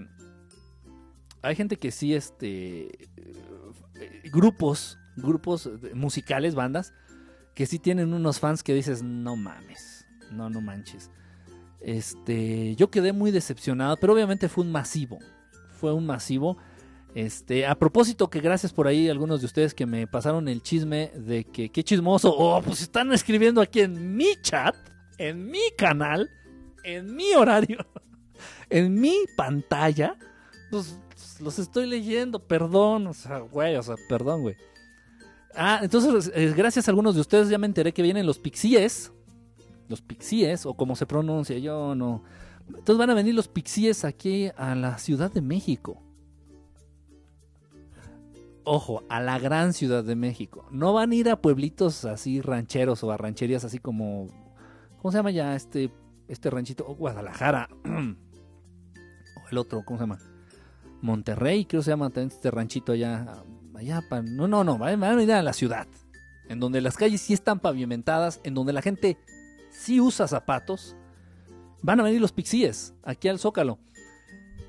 Pero va a ser también otro vez masivo. Entonces, o sea, no va a ser exclusivo de los pixies. Pues a mí no me lees, güey. Oye, Nancy, ¿qué, qué te pasa? ¿Qué te pasa, Nancy? ¿Qué comiste? Pixies en el Zócalo. Sí, gracias, Mancera. No, ya eso no tuvo que ver este señor. Ya, ya, ese ya está ahí calentando las nalgas en, en el Senado, ¿no? México lindo, querido. México mágico, lindo y querido. En fin, no voy a hacer coraje. Vengo muy zen. Om. tu novia la franchecha. ¿Cuál novia francesa? ¿Cuál novia francesa? Ah, a menos de que se refieran a Alice. Pero bueno, la relación de Alice con su servidor es algo muy callado, es algo muy, muy secreto, ¿no? Entonces, este, les voy a pedir que no lo hagan público, por favor. Si no, se va a enterar ella y entonces me va a armar el pedo. ¿Qué tienes en contra de nosotros los pueblerinos? no, es cierto, estoy cotorreando, ¿cómo creen? Este, me encanta mi provincia.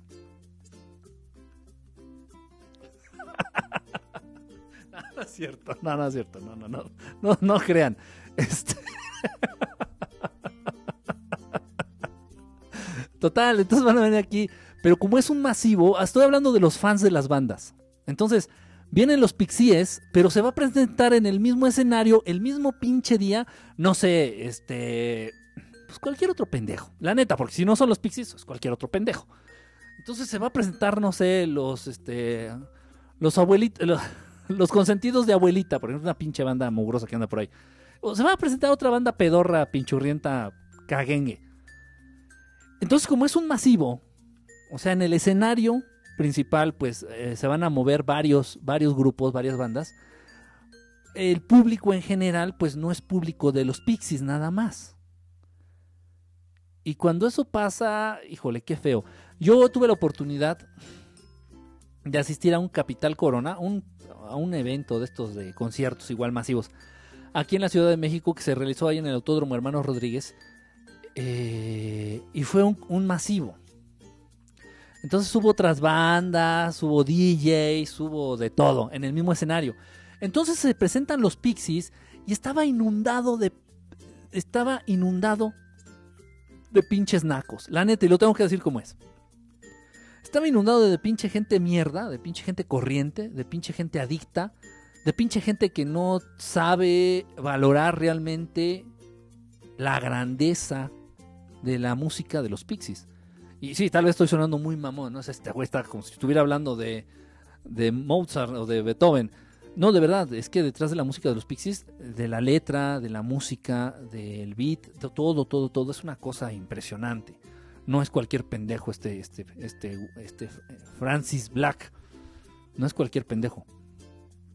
Entonces, pues, realmente tienes que echarle un poquito de, cerebro, de seso, un poquito de tantitito, ¿no? A la música de los Pixies. Y no, había puro pendejito, puro escuincle pendejo que yo creo que en su pinche vida habían escuchado a los Pixies, todos alcoholizados, todos drogados, todos apendejados, unos peleándose, unos vomitando. No, qué mierda, ¿eh? Qué mierda. Entonces, sí, va a estar interesante este de los Pixies en el... Ah, va a estar interesante este de los Pixies en el Zócalo aquí de la Ciudad de México, porque igual el público va a ser bien mierdero. Bien, y sí, la neta lo digo así, son bien mierdas. Son bien mierdas, no se saben comportar, no saben disfrutar, no saben apreciar, o sea, es un evento artístico cultural. También es, es un evento cultural, para quitarte lo pendejo, para quitarte lo naco, para, para esa pendeja. No, no, no, no, no. Van a estar empedándose ahí, van a estar drogándose, van a estar saltando, van a estar asaltando, van a estar este, peleándose. No, no. Entonces, la verdad, sí estoy entre iré, no iré. Ahora que si fuera un concierto, una presentación de los Pixies, no te hagas leme. Sí, sí, te leo. Si fuera una presentación de los Pixies en el Auditorio Nacional, iríamos exclusivamente seguidores de los Pixies. Y estoy seguro que los seguidores de los Pixies, realmente fans de los Pixies, no tienen esa actitud mierdera de, de, de de los fans de otras bandas pedorras. En serio, ¿eh? Aunque suene mamón y suene de verdad. Pero es la neta, es la neta. Yo lo he visto, lo he podido comprobar. Como, y de ver, sí, como bien dijo, ¿quién fue Román? La zona VIP de los conciertos está llena de nacos Pow Poser. pues sí, la neta que sí. ¿A poco los chilangos son bien mierdas? Ah, no. No. Más o menos. No, no, no, no, no, no, no mierdas, pero sí hay mucho naco, de verdad, me sacó Peris. No, no te dejes, este, no te dejes, este, bot, tú, no soy un bot. No te dejes, si te saca, insiste, insiste, regresa. ¿Qué? Aquí estoy, espérame, no te hagas, leme. A ver, pues, ¿qué, qué dijiste? No, no me hago. A ver, deja ver qué pusiste. A ver, deja ver, deja ver, deja buscar qué pusiste. No, no veo otro mensaje tuyo. Mi canción, Ah, que quieres una canción. Ah, ok, ¿es eso? ¿Quieres una canción? Bueno, pues si quieres una canción, bueno, pues no, no tengo problema. En ponerla. ¿Me debes mi canción? Ah, sí, lo de la canción. Para Nacos mejor pago un boleto. Exactamente lo que te digo. Lamentablemente no sé por qué puta madre no se da con los Pixies. O sea, los Pixies siempre vienen, cuando vienen a México siempre vienen en masivo. O sea, en un evento pedorro donde va a tocar bandas bien, bien culeras, la neta y ya luego salen ellos. Dices, no mames, o sea, ¿por qué no hace una presentación? O sea, los Pixies llenarían con la mano en la cintura cinco veces el Auditorio Nacional. Con la mano en la cintura. Pero es que es cuestión de los promotores, es cuestión de los, ah, de los representantes, es por los dineros. O sea, no mames, o sea, neta, así es, gacho. No fue así, por ejemplo, con los Crownberries. Híjole, que qué feo. No sé si ya se enteraron de la versión oficial de cómo murió esta Dolores O'Riordan, la cantante, la que era cantante de los Cranberries. Yo soy súper, súper fan. Anda, ve a ver los corazones que te di. No puedo ir a ver los corazoncitos. Tengo ocupado el celular y no puedo hacer eso aquí en la, en la computadora. Estoy, no puedo ahorita manipular este Periscope. Pero te creo, te creo, te creo. Te, te voy a poner la canción. Que alguien arroje una bomba de hidrógeno en Chilangolandia. Ay, qué feo. Mejor en los pueblos. ya les dije, hay tanto pinche pueblito allá, bicicletero. Las calles sin pavimentar. la gente al aire acondicionado le dice clima. Creen que las quesadillas nada más son de queso. Cosas bien raras. O sea, esos pueblos son los que deberían de desaparecer. Así, la gente con guaraches, así. Y, hablando así en tonos raros. ¿no? Allá, repito, esos pueblos allá. Bueno, ni siquiera. Son rancherías. Yo les digo rancherías. Allá la ranchería de Guadalajara. La ranchería ya de, de Monterrey. Todas esas, así ya, o sea. ranchería. Y sí, en latina como Morrison. Sí, exactamente, por borracha. Sí, esa fue la. Lo mataron los Illuminati. Según la versión oficial, Ramón y, y Arturo el Bautizado, la versión oficial es de que fue por borracha. Bien, bien dicho, Román. Este, que Dolores, la cantante, la que era cantante de los Pixies, era bien borracha, sí era borracha. Y obviamente, pues también se metía hasta el dedo, de drogas, este, consumía de todo. Se puede decir que casi es normal. Entonces, pues bueno, según esto se murió de borracha. La misma chingadera que dijeron de Amy Winehouse, la misma chingadera que dijeron de, Jim Morrison, la misma chingadera que han dicho de miles, de, miles, ¿eh? de muchos este, cantantes famosos. Digo, Dolores O'Rior- O'Riordan, la cantante de los Cranberries, era famosa a la madre. Era famosa la madre. Era la cantante. No, no, no. Tenía algo. Líder, estaba hasta, la, hasta el tope. ¿Cómo se dice? Estaba hasta arriba de la lista de las mujeres más millonarias de Inglaterra. Un chingo de lana. Chinguísimo de lana. O sea, no era cualquier pendeja. ¿eh? Y, y bueno, salen con que se murió por borracha. No mames, se murió en una peda. O sea, de neta, la versión oficial. No lo sé. Y bueno, hablando de, ahor- ahorita viniendo del programa de Daniel, de Daniel Muñoz, hablando de esto de los pactos satánicos y de todo este desmadre, que luego pues les cobran, sí les cobran la factura, entonces no lo sé. Entonces no se puede sobrevivir a la fama o todos acaban igual. Ah. Pues poco o mucho todos acaban igual. Este. ¿Sabes qué? Si habría manera. Mira, es un tema bien, bien complicado porque en cuanto tú. Es verdad, esto sí existe en serio, ¿eh? sí existe. Lo del pacto satánico que tú le, ofreces tu alma, tu existencia y tu vida al diablo, a las fuerzas oscuras. Dicho bien, bien aterrizado, como se debe decir, a los Illuminati. O a Disney. O a Sony. Da igual, es la misma mierda. Entonces tú le dices a, a- Sony o a Disney o a estos cabrones o a Hollywood. Sí, sí, yo le entrego mi vida, mi apariencia, mi físico, mi cuerpo, mi mente y todo. Ahí ellos toman tu alma. Hay una entrevista muy interesante de Katy Perry. Katy Perry de Estelar, eh, dicho apropiadamente. Katy Perry de Estelar. Este, donde ella sale aceptando, dice, sí, hice el pacto con el diablo. Así lo dice en la entrevista. Dice, sí, no tuve otra salida, entonces tuve que hacer el pacto con el diablo. Y tú ay, en la madre.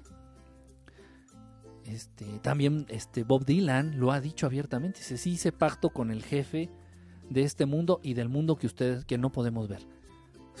No mames. Esto es real, esto sí existe. Entonces, te arrebatan tu alma y no hay nada más poderoso. No existe nada en el universo entero, en el multiverso por conocer, no existe nada más poderoso que Dios. No hay nada más poderoso que Dios, porque de Él emana todo. Él es la fuente de todo. Entonces, que pacto satánico y que se la pela, de verdad, se la pela. Con el máximo creador le vienen pelando el...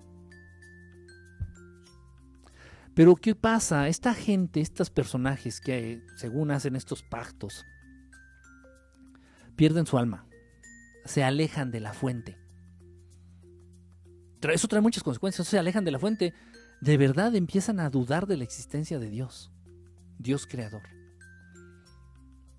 Su espíritu se debilita. El espíritu, ya hablamos de esto, el espíritu es la conexión que tienen cada uno de ustedes, cada uno de nosotros tenemos de manera directa, nos vincula con, el Creador, con, el Creador único. El espíritu. Entonces, se les debilita el espíritu, el vínculo que, que tienen ellos con el Creador se debilita. Este. Entran como en una espiral difícil de salir. Entran en un círculo vicioso de verdad muy difícil de salir. No imposible. Pero sí, sí muy cabrón. Muy, muy cabrón. Entonces, este. Pues muchos sí acaban mal. Entonces sí, sí es casi, casi imposible salir bien librado de la fama y de la fortuna. Casi imposible, ¿eh? Ay. Eh, dudar de la existencia de Dios es signo de ausencia del alma. sí. Sí. Eh, también el sentimiento de soledad. Creo que nunca hemos hablado de ese tema, fíjense. Hay tantas cosas tan interesantes. Si están en los cielos, sálvenme, Superman. Jebús, Buda, Bob Esponja. Cálmate, Homero. Que se jodan. No, no, no, Nancy. No, no podemos este, desearle a nadie que se joda, que se, que, que se lo cargue la chinita. Es feo, pues a final de cuentas es como Madonna, se ve vacía, como un cascarón, sí. Sí, de verdad, se ve y se percibe, ¿eh? Se ve y se percibe. Este. Y lamentablemente aquellos que se rebelan por nacos. Lamentablemente aquellos que se rebelan, por ejemplo, el caso de Jim Carrey, Jim Carrey, el de la máscara, ustedes lo conocen. Pues se ha revelado en este. En este ejercicio tal vez por recuperar su alma, su identidad. Este, y no se ve igual que Madonna. No se ve igual que Madonna en este caso. Este, incluso su trabajo es distinto. Su mirada es completamente distinta. Por ahí tal vez ustedes no lo saben. Habla de un programa sobre Gurdjieff. Puta, no, no lo entenderíamos. Mi querido Divo, este, no sé si tú hayas leído algo de Gurdjieff, no sé si hayas estudiado algo de Gurdjieff. Este, yo llevé un un curso. No, no es un curso, eso suena muy institucionalizado, no, a la verga, no. No, fue un curso. Este, bueno, vamos a decirle un taller independiente de, psicolo de, la, de, bueno, de las teorías de Gurdjieff aplicadas a la psicología. Súper interesante. No, no, es, es, una cosa para debrayarse, es otro, otro pedo. Otro pedo. Este, los estados de los que habla son cuatro, me parece, si no mal recuerdo. No, no llevo a la práctica realmente las enseñanzas de, de maestro Gurdjieff. Sin embargo, las conozco y son harto interesantes. Sería difícil, ¿eh? Sería difícil eh, llevar una... Se podría hacer a un nivel un poco más este, privado, como las clases este, que llevo, este, como los grupos de estudio en los, que, llevo. Algo así. Una, un programa es, es, complicado. Es complicado. Eh, no, no hay esta interacción y es, es difícil. Luego por experiencia. Por eso hay muchos temas que no me atrevo a tocar de manera abierta, así en una transmisión es, no quedaría nadie satisfecho. Los que conocen el tema quedarían así como que, no, no mames, te faltó un chingo. y los que no conocen dirían, ¿de qué chingo se está hablando? Entonces, es difícil. Haz un programa sobre él. Tal vez, este, ándale, algo de, en YouTube. Ándale, tal vez así como introducción a, a lo que es este Gurdjieff. Mm, puede ser. Puede ser. Te falta mundo, pariente. Te falta mundo, pariente. ¿A quién le dices tú? A Diógenes, ya están peleando aquí. Tranquilos, hombre, tranquilos. Este, ha adoptado cuatro niños ya. ¿Yo? Eh, no, no, no, no. Lo, lo, los adoptaría, pero no, no, no. Para eso está Angelina Jolie y Brad Pitt. ¿De qué chingo está hablando? no, llega tarde y quiere, y quiere que no llega tarde quiere que le ponga asistencia un programa de introducción a Gurdjieff Uspensky. También un, video. Voy a hacer un video, fíjate, un video en YouTube. Un video en YouTube acerca de las enseñanzas más. Este, su película, ah, chingar, no sé, no sé si haya película, no la conozco. Ah, ah, no lo sé, pero voy a buscarla. Gracias por el dato. ¿Podrías decir por qué Madonna adopta niños africanos? Loca, yo qué sé. o este. Tienen una energía especial. Ya les, ya lo hemos comentado. La raza negra, los humanos de raza negra, es la, la creación primigenia. O sea, el ser humano que creó Dios, fuente, Dios único, Dios amor, era el humano de color negro, o sea, la piel era negra, o sea, tienen una energía, una fortaleza física, no nada más este, física, sino también espiritual. Son este algo, algo, algo punto y aparte. Este, los humanos de raza negra. O sea, no, no quiero decir que sean mejores o peores, pero sí tienen unas características este, diferentes. Sus adopciones tienen que ver con la genética pura humana. Madonna se quedó traumada con el negro de WhatsApp. Qué pedo. Vean que yo nunca vi lo que fue tantos famosos de Hollywood que adoptando. Sí, sí, exactamente. Los negritos tienen una energía especial. Energía especial eh, que, pues, de manera muy. ¿Cómo se los, cómo se los puedo explicar? Eh, ok, estos negritos, la, raza primigenia está en África. Eh, las personas, y por eso dejan que se mueran de hambre. Es, es- esto es en serio, ¿eh? O sea, todas las imágenes de esos, de esa gente negrita que está muriendo este, de hambre, este, por enfermedades, rodeado por moscas, por infecciones, por, por situaciones bien pendejas. Ah, eso sí, mientras, este, mientras, ¿qué te diré? Las hijas del presidente se mandan a hacer un tatuaje de 5 mil dólares. Hay gente que está muriendo por la falta de un vaso, un puto vaso de agua en África. Y las hijas del presidente haciéndose tatuajes de 5 mil dólares. Un puto tatuaje. Pero esto está diseñado así. Quieren acabar, quieren erradicar lo más que se pueda a la raza primigenia, que es precisamente la raza negra.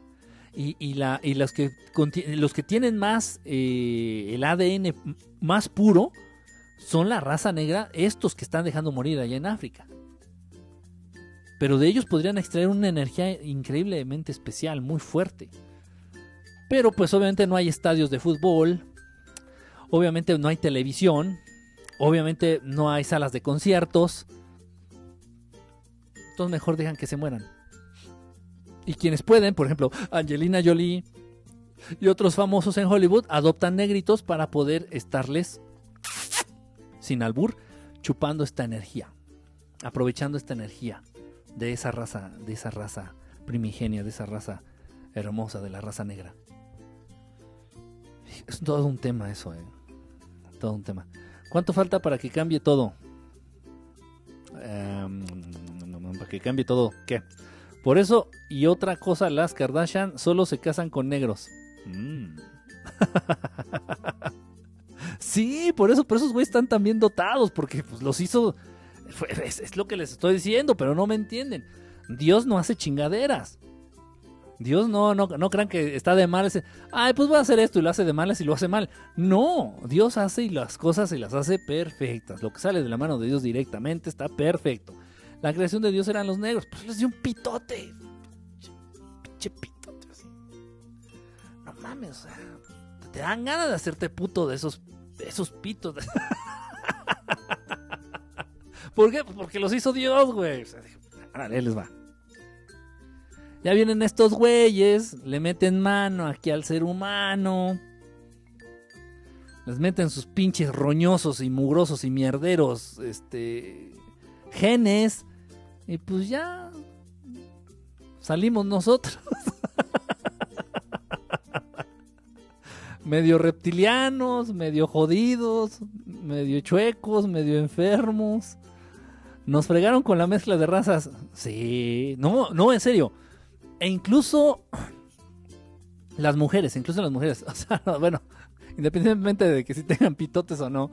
Este, por ejemplo, las mujeres, en las mujeres de raza negra, este, también a nivel físico, o sea, tienen unas características también wow, ¿no? Dices, y, y sin tanto esfuerzo.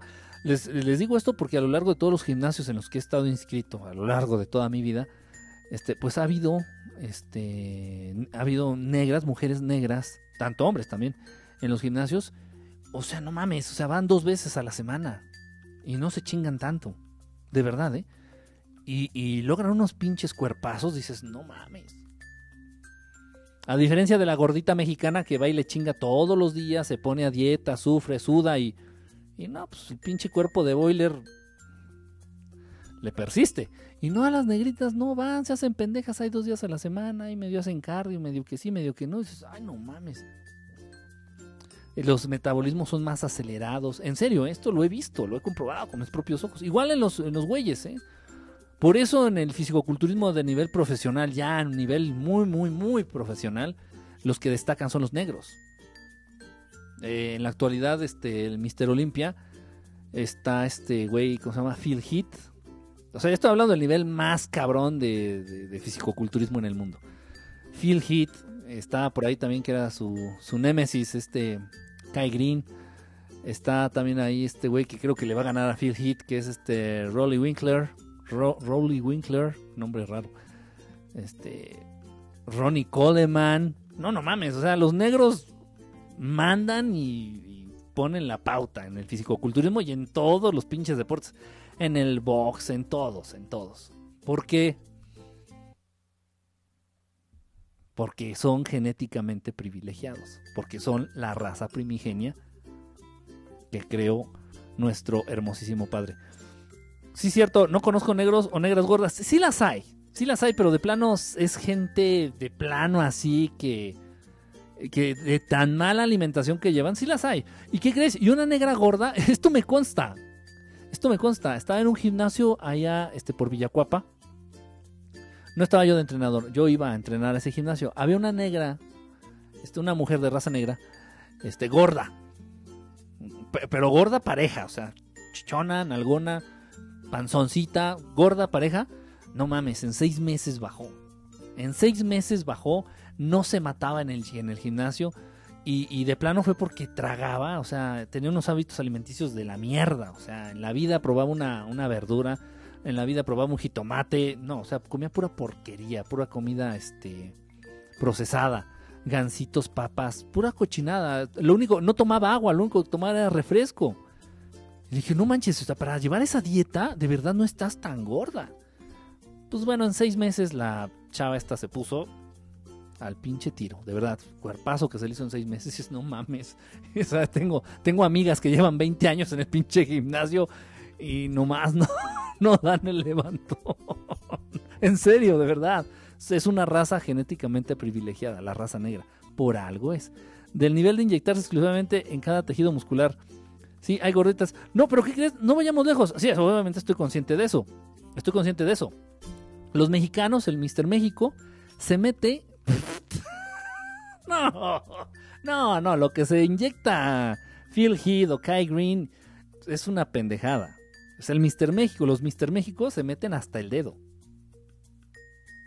Y déjame decirte algo. Déjame decirte algo. Y esto lo sé porque he estado de entrenador en chingo de gimnasios.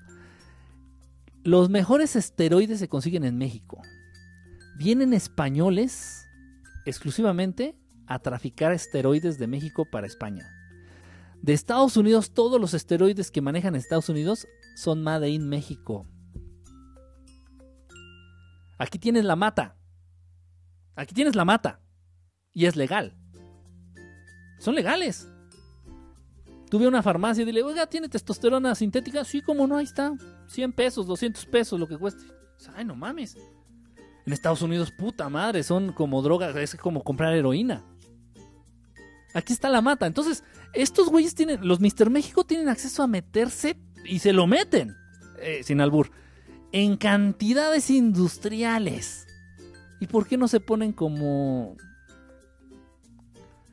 como los Mister Olimpia? Por cuestiones genéticas. De verdad, tiene, tiene muchísimo, muchísimo, muchísimo que ver. Muchísimo que ver. Yo nunca he consumido nada de esteroides. Nunca, nunca. Tomo proteína, proteína en polvo. con mi, con mi leche, sin albur, es que son cabrones ustedes. Tomo proteína en polvo, de pronto llegué a tomar creatina, pero me daba mucha sed con la creatina, entonces dije, no, esto no, no, no me da buena espina, dejé de, de tomar la creatina. Este, y ahorita lo único que tomo proteína y eso hoy cuando me acuerdo y medida porque está bien pinche cara. Tomo la carnivore. La carnivore es una proteína que es, la extraen de la carne. Es buenísima, buenísima. Y sí te desapendeja y sí te ayuda a ganar masa muscular. Entonces, pero nunca he entrado a, a- a- inyectarme o a tomar. Porque hay tomados y hay inyectados. Nunca le he entrado. Simplemente no me llama la atención. Y bueno, pues tengo ahí una historia ahí muy, muy, muy triste de mi vida. Ya cuando me di cuenta realmente que para ser fisicoculturista de nivel, este, según tenías que tomar esteroides y todo este desmadre, este, yo me decepcioné mucho del gimnasio, de las pesas, y mandé toda la verga. Dejé de entrenar como por cuatro años, cinco años. Me puse súper cerdísimo, súper gordo. Este, y bueno, ya después me caí en cuenta que no valía la pena, ¿no? Dije, bueno, que cada quien se meta lo que quiera y yo voy a hacer lo mejor que pueda hasta donde, donde mi cuerpo me dé. Y sin embargo, mucha gente, ya en los gimnasios, mucha gente sí me dice. Y me preguntan hacia el chile, porque esto ya es un tema muy, muy ventilado, esto ya es muy abierto. ¿Tú qué te inyectas, güey? No, nada. Nada, nada, nada, nada. Dijera este Juan Gabriel, ¿no? Nada, nada, nada, nada. Dice, no, no mames, ¿qué, qué te metes, güey? Le digo, no, nada. En serio, nada, nada, nada, nada, nada. Tendrá, tendrá que ver también un poquito eh, la genética tal vez el, eh, el tipo de entrenamiento. No sé, son muchas cosas, muchos factores, muchísimos factores. Pero en o sea, de manera generalizada, de manera generalizada, el, eh, la genética del pueblo latinoamericano, de los hispanoparlantes, o sea, desde México hasta la Patagonia, pues tiene una genética de la chingada, muy jodida para el fisicoculturismo, súper jodida. O sea, de manera natural, un latinoamericano no te va a desarrollar un brazo de más de 43, 44 centímetros. No. Así te deshueves, así eh, vayas 20 horas diarias al gimnasio, así tragues como pinche bestia. No, no. Porque tu genética está jodida. O sea, no es buena para desarrollar masa muscular. Sante chingaste. A diferencia de los negros. Los negros de manera natural, no mames. Esos güeyes sí te desarrollan un brazo de 47 centímetros sin meterse esteroide. Me consta. Tan cabrones, tan bien cabrones. Ni modo. Sin embargo, es la raza más relegada, ¿no? Es la raza más, ay, guácala, un pinche negro, ay, guácala, son nacos, ay, son delincuentes. En Estados Unidos, si quieres, este, darle la vuelta, cambiarte de banqueta, que venga un, negro. O un mexicano. Pero más un negro. O sea, de verdad, porque todo esto lo ha generado el sistema, ¿no? Tratando de acabar, de relegar, de discriminar a esa, a esa raza tan, tan perfecta, ¿eh? A nivel físico y a, a muchos niveles. Y bueno, yo hablo del que me consta, que he vivido muy de cerca, que es el del fisicoculturismo. Dices, no mames, están bien cabrones.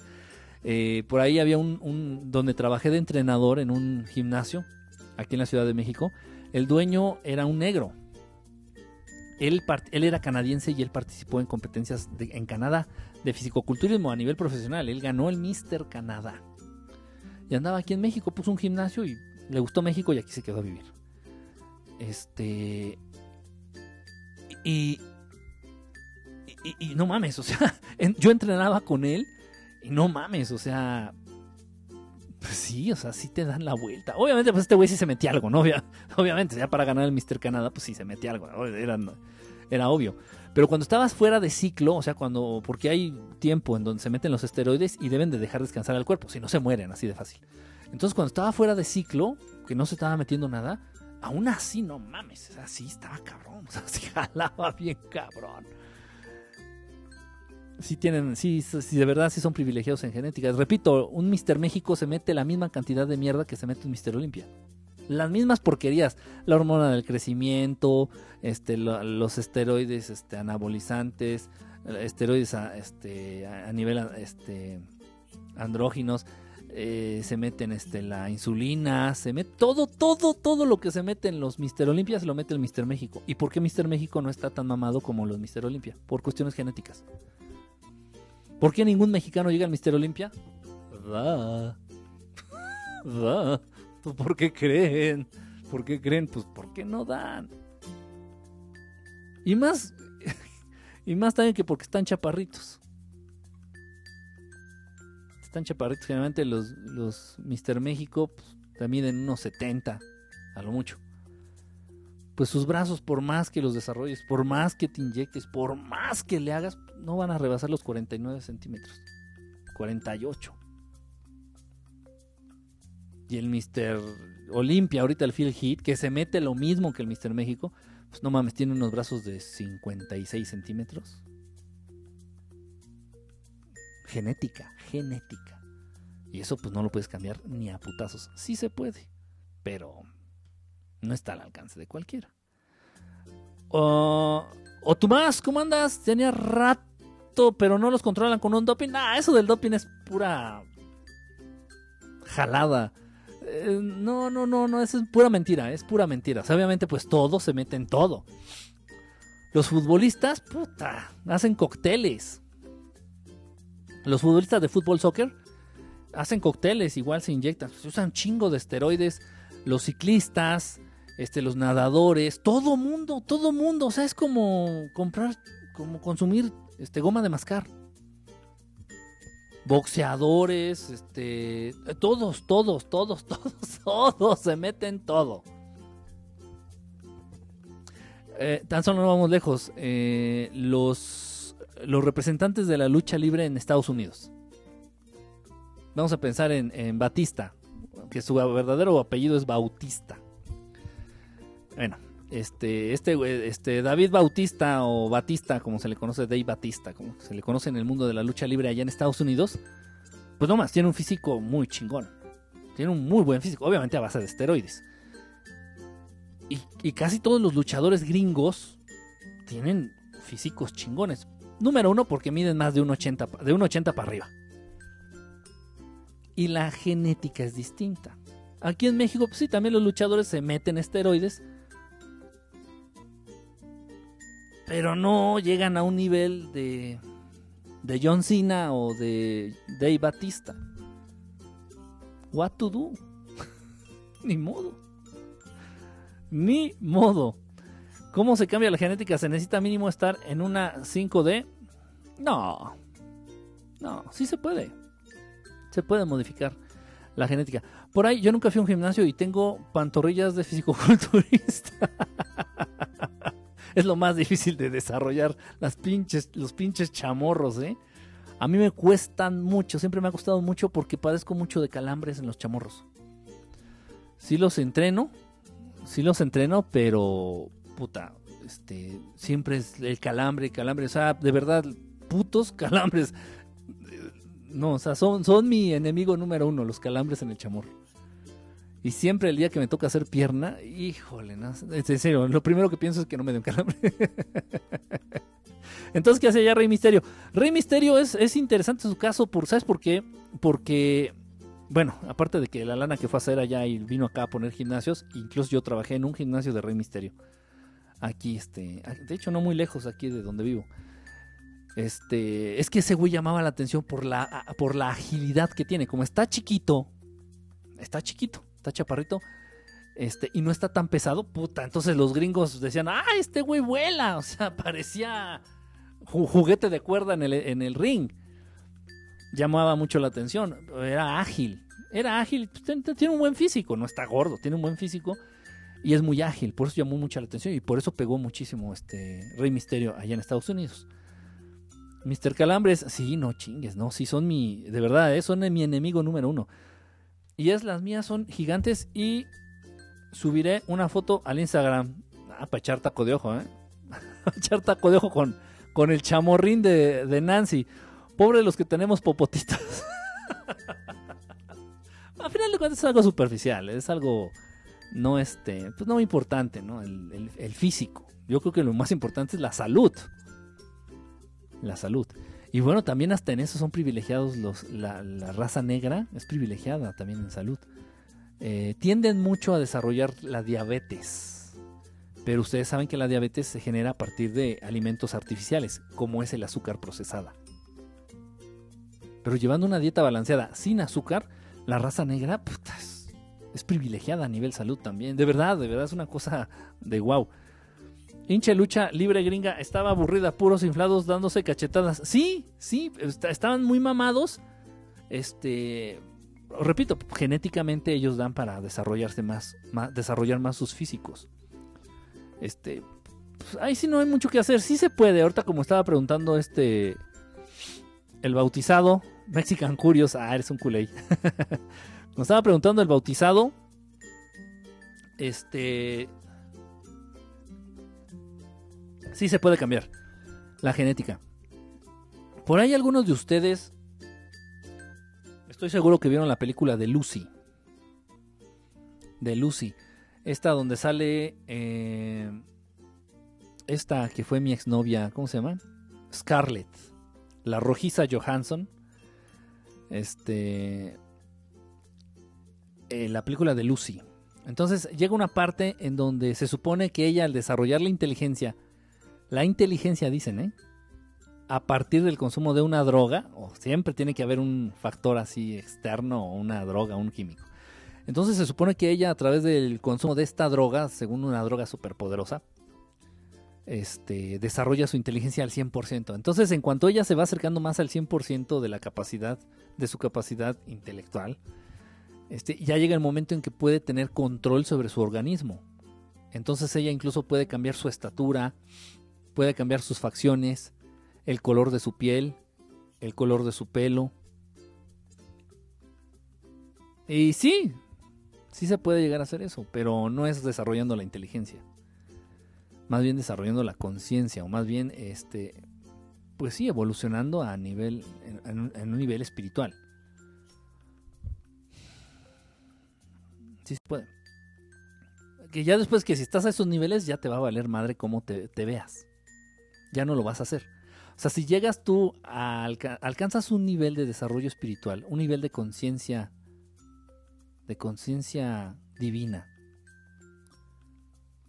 Si alcanzas ese nivel en el cual ya puedes manipular tu aspecto físico, ya no lo vas a hacer porque ya vas a entender lo tonto y lo superficial y lo innecesario que es.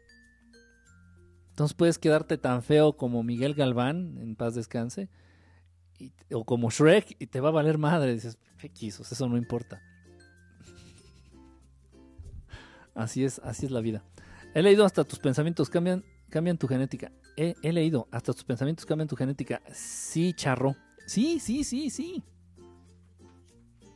Todo tiene que ver con el nivel de conciencia, con el nivel de conciencia divina o con el nivel de desarrollo espiritual. Llámenle como ustedes quieran.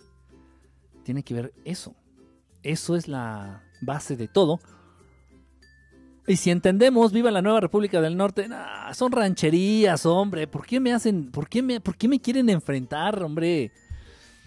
Son rancherías. Allá, este, Saltillo y Monterrey, Tijuana, todo son rancherías, así como pueblitos, como son como haciendas grandotas, así. Andan a caballo y Ah, como gusta chingar. no sé para qué escribir si ni lee. Fíjate que los únicos mensajes que leo tuyos son los que pones que ni te leo. Entonces, los mamados están en un nivel larvario de conciencia. Ah, no, o sea, sí es importante el desarrollo. No el desarrollo, pero sí eh, la conciencia física. La conciencia física sí es importante. No podemos enfocarnos nada más a lo espiritual y lo físico y lo material que nos venga valiendo madre. Ah, no, chingue su madre. Yo ni me baño, ni como, ni hago ejercicio porque soy muy espiritual. Eso es una pendejada. De verdad hay, una malinformación ahí muy, muy fuerte, muy grave. Una tendencia con, con, con- con la meta y con la finalidad de confundir a las personas. Este, y me, y me lo he topado, pero es que la gente no tiene ni puta idea de lo que habla. De verdad. Entonces, por ejemplo, de pronto me han dicho a mí, y me han enfrentado así en, pláticas o en, en- en conferencias. Dice, es que no puedes estar tú hablando de, espiritualidad si vas al gimnasio. Yo, ¿what? ¿Qué?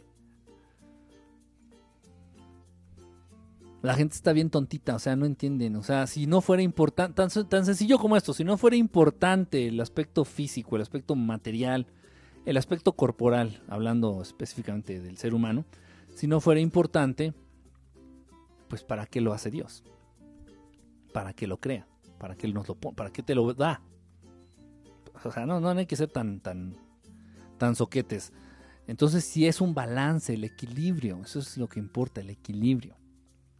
El equilibrio y también tener en cuenta que, eh, bueno, basándonos en los principios universales, eh, pues entender que todo lo que existe, todo, absolutamente todo lo que existe es mental.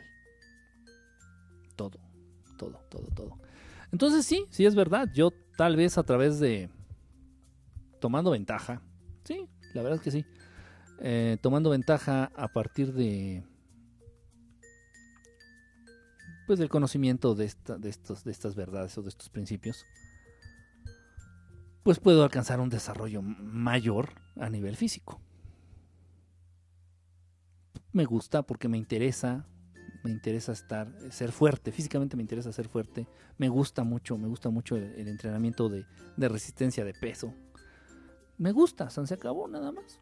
No vivo de eso, ni pienso vivir de eso, entonces simplemente me gusta. Y por lo general no ando encuerado en la calle, o sea, no. Siempre traigo mi una playera normal, mi chamarra, o sea, tampoco es para andar. No, no, no, no, no, no, no. Es algo para mí, es algo que a mí me gusta mucho.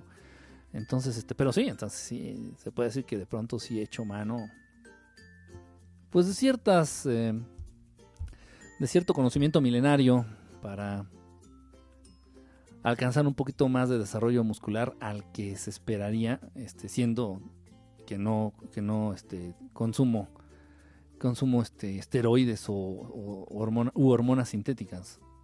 Sí se puede. Se puede. Y eso es de los niveles más sencillos ya sería un poquito más interesante, por ejemplo, este, no sé, cambiar este, el color de mi cabello, no lo sé. O combatir de manera inmediata una enfermedad, o sea, tener el control de tu organismo. Que sí se puede. Ya, obviamente son niveles ya más, este, ya requieren de, más, maestría. ¿O cómo estaría el asunto? Pues, si todo es mental y creemos que podemos cambiar nuestra genética, entonces se puede. Sí, lo más importante es, eh, lo dijo el mismo Maestro Jesús. Si todos ustedes, simples mortales, mugrosos, llenos de piojos y de giotes, tuvieran la fe del tamaño de una semillita de mostaza, podrían mover montañas. Pero ¿qué es lo primero que atraviesa la mente de cualquiera de, de, de, de ustedes cuando, cuando se plantean algo imposible, aparentemente imposible? Ay, no mames, eso, eso no se puede. ¿Por qué no? No, pues porque a mí me ha enseñado la vida, la Matrix, mis papás, la escuela, el gobierno, la religión, que así no se puede. Pero esos mismos hijos de puta, bueno, excluyendo a los papás, esos mismos cabrones que te han dicho que no se puede, son los mismos que te dicen que los extraterrestres no existen. Son los mismos que te dicen que los ovnis no existen. Y por eso tengo mi canal. Para desdecir, desmentir, para hacer un tipo de disidencia acerca de esos paradigmas que han tratado de meterte hasta por el culo. Entonces, si te han dicho que los ovnis no existen y te han mentido, ¿qué otras cosas serán posibles o si existen? Abre una brecha de posibilidades infinitas. Precisamente, precisamente es por eso que hago lo que hago. No se trata de adorar a, nuestros hermanos extraterrestres, ni de hacerles templos, ni de este, eh, idolatrarlos como a dioses. No, no, no, no, no, no, no, mamar. No, no va por ahí. No va por ahí. Es este. Es eh, abrir un mundo de posibilidades infinitas. un mundo al que todos tienen acceso en cuanto te decidas. En cuanto te decidas hacerlo. Eh, estás loco, Kike. Obviously, si habla del ayuno, Kike, en Europa hay clínicas de sanación y los ayunan semanas. Sí, sí es verdad. Es, es bueno desde el punto de vista, de pronto que sí este, para darle un respiro a tu organismo. Sí es interesante, es bueno. Es bueno el ayuno. Ojo, viene hecho y, o sea, no es a lo pendejo así de dejar de comer. No, no, no, no, no, no, no. no. Pero de pronto sí es, sí es bueno. Incluso hay una teoría que dice que comer menos este, prolonga la vida. Y pues sí, en parte sí tiene sentido. Consumes menos oxígeno, se desgasta menos tu organismo, se desgastan menos tus órganos internos, este, tu, pancita, tus intestinos, tu hígado, tu vesícula, todo, el, todo el organismo se estresa menos si comes menos. Pero tampoco no es cuestión de no comer. Bueno, a menos de que ya estés en niveles muy avanzados de, este, de conciencia divina. Pero si no, eh, tienes que consumir mínimo, mínimo, mínimo eh, los nutrientes básicos, necesarios. Aminoácidos, vitaminas, proteínas, minerales, este, básicos, mínimos para mantenerte sano. Pero la mayoría, por eso existe este, también la obesidad, porque pues comemos alimentos huecos sin, sin nutrientes, con calorías huecas, eh, carbohidratos de, de, este, de absorción rápida, este, entonces la cagamos, la cagamos. Pero sí se podría sobrevivir comiendo muy poco, incluso dando nada más una comida al día. Con los Hay una corriente, de hecho, no, no sé cómo se llama, no, me llamó mucho la atención este, clavarme o tratar de entenderla, pero sí hay una corriente por ahí de personas que sí, y es verdad, o sea, sí comiendo menos prolongan su vida en muchos años y aparte este, mejoran la calidad de la misma, se enferman menos. Yo ya solo comeré 10 tortillas en lugar de 15. Anda, no, pues ya es, es un inicio, ya es algo. bueno, pues ya me voy. Ya me voy porque mañana tengo que este. Ah, tengo que despertarme muy tempranito. Por ahí estoy este. Chambeando muy tempranito. Estoy haciendo unos encargos muy temprano. Entonces tengo que salir allá de mi castillo. Tengo que salir de mi castillo pues muy temprano, como eso de las 6 de la mañana. Entonces, pues sí tengo que dormir y aparte ahorita también tengo que hacer este, otras cosas. Ayuno intermitente. Sí, sería bueno, fíjense, hablar bien, hablar a profundidad del ayuno o de buenos hábitos. ¿Cómo sería? Hábitos para prolongar la vida. Hábitos para prolongar la vida y mejorar la calidad de la misma. No, hábitos para y mejorar la salud. Algo así. Hariti, ¿cómo estás para ir al baño? ¿Para ir al baño? Hábitos para ir al baño. Este, sería interesante. Sería interesante. Nada que bueno. Ahorita porque se me atravesaron los programas con, con Daniel, pero este. Déjenme poner al día con los programitas que tengo, con los programas que tengo pendientes aquí de Periscope. Y ya, igual empiezo a meter este. Es que hay tantas cosas. Habla de los intra- intraterrestres. Vea que sí, no será fácil, pero lo lograré. Poco a poquillo, paso a pasito. Piano, pianito, amanecer. Piano, pianito. Así se llamaba la princesa de Cascarrabias. Yo creo que muchos. Este, no, que lees tarde. Aquí dice que lleva tres segundos tu mensaje. O sea, no. La transmisión va retrasada para ustedes. Muy retrasada. Yo lo estoy viendo aquí en, en- Bueno, en una de las pantallas. Estoy viendo aquí que va retrasado para ustedes. Como unos 20 segundos. Pero sí, yo, en cuanto sale su mensaje, lo leo. Puse muchas veces un mensaje y no apareció. Ah, caray, ahí sí ya, no sé. Ahí sí ya es cuestión de la, de la aplicación. Ya me quedé sin dedos. De, de corazoncitos. ¿A poco eres tú la que está dando corazoncitos verdes? Bueno, bueno, pues vamos a poner su canción, sí, cierto. Dijo que quería su canción y vamos a poner su canción. A ver, este, que nos diga MC qué canción es la que, la que va a querer. ¿Sí por cuál vota? ¿Sí por cuál vota? ¿Por la lonja izquierda por la lonja derecha? ¿Cuál es la que le ayuda a votar como pelota? A ver, pues vamos a... A ponerle su rola AMC. ¿Qué canción va a ser? La realidad y tú dices que no. Te digo que se puede cambiar la realidad y tú dices que no. Um, yo lo acabo de escribir y sí me lee. Sí, a Amanecer sí la leo, porque me gusta, me gusta su nombre, Amanecer. Me recuerda la caricatura de Cascarrabias, por eso. Bueno, sí, es normal. Este, en un salón de clases siempre va a haber un consentido, un favorito. Igual en una transmisión de Periscope siempre va a haber un consentido. Ya ustedes saben que yo no leo para nada Hariti. no, no es cierto. no es cierto, Hariti. Cada vez me sorprendes con tanta tecnología. ¿Cuál tecnología? este, a ver pues, que unos de Chile, obvio. A ver pues, dime qué canción quieres, este MC. Venga, pide tu rola. Una que sea satánica para que, para que tenga que ver con el tema. Así bien satánica. El baile de los que sobran de los prisioneros.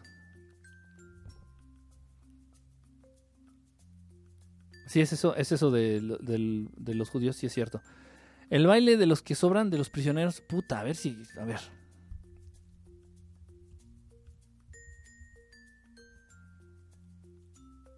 A ver. Ah, sí, sí, ya lo encontré.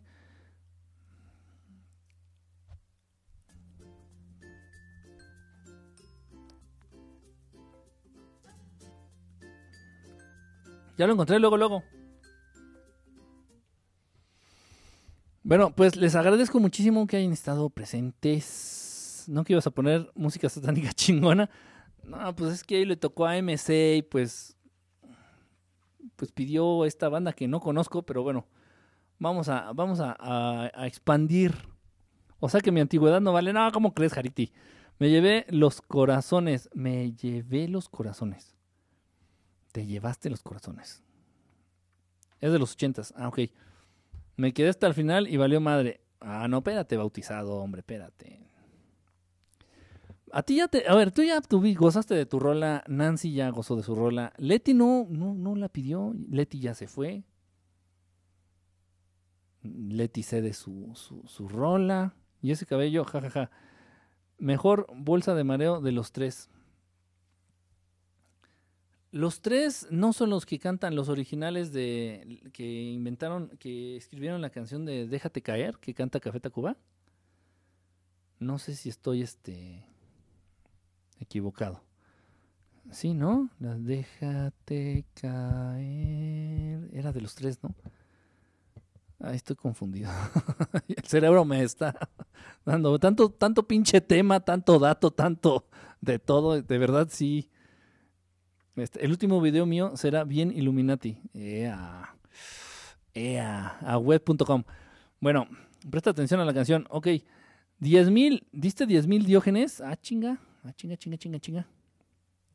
Diógenes salió picudo para los corazones. Miren nada más. Aquí sigo. Ah, perdón, Leti. ya, ya te íbamos a empezar a, a, tirar tijera, pero lo bueno que apareciste. Ya exactamente iba a empezar. Oiga, ¿no se han fijado que Leti... Y sales. Aquí estoy. Ah, perdón. Este, no, Leti es bien bonita, bien buena onda. no, no es cierto, sabes que no. Esos mismos son los de Déjate caer. Ah, mira, sí. Kike, ¿traes peluca? ¿Cómo traes peluca? si traer peluca no me dolería si me jalo las greñas.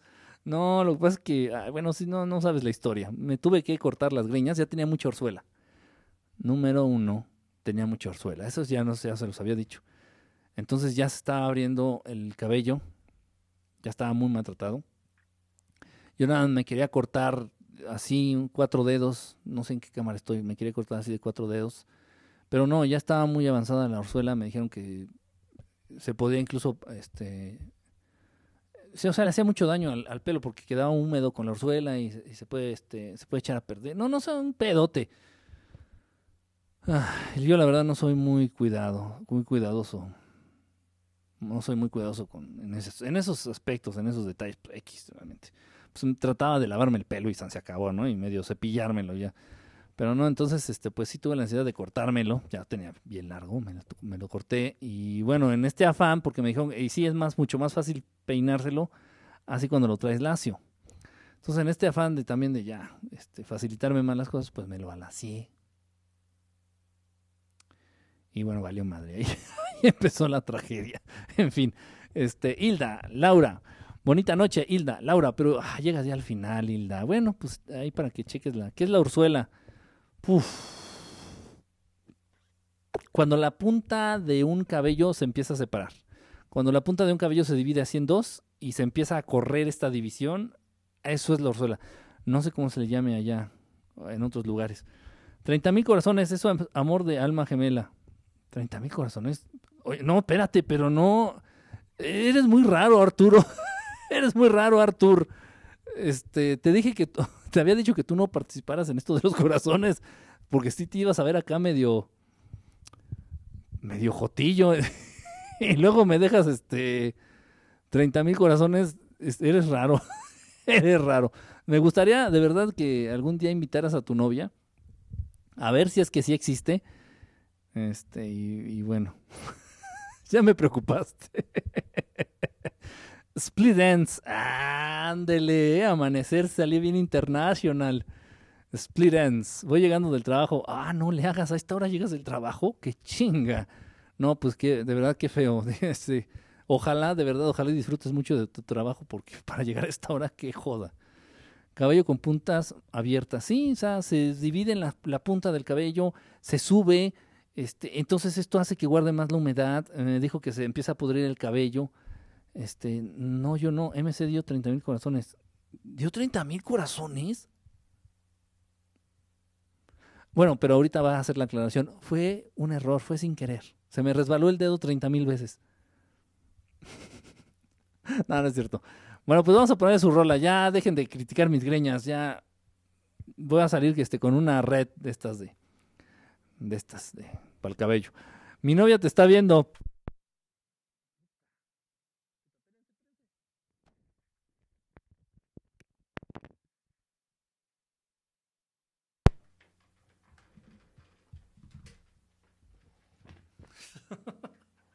Bueno, bueno, bueno, bueno. Bueno, bueno, bueno, bueno. Híjole, creo que se cortó esta madre. Bueno, bueno, bueno, bueno, bueno.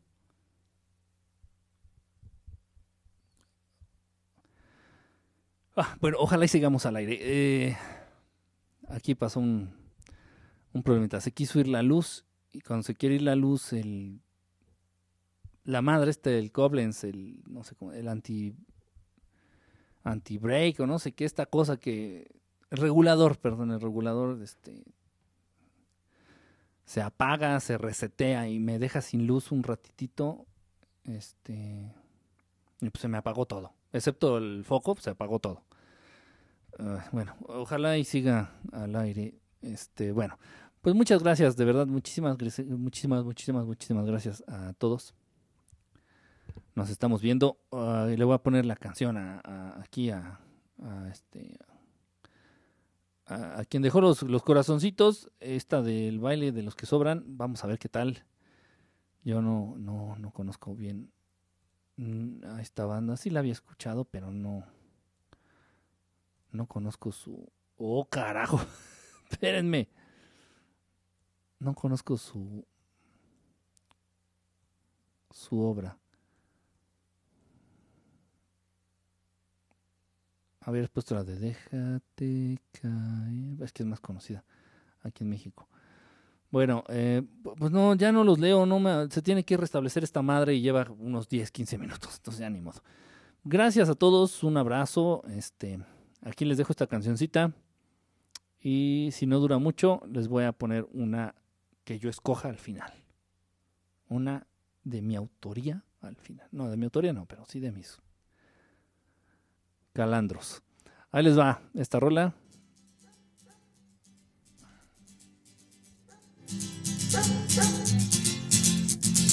Es otra noche más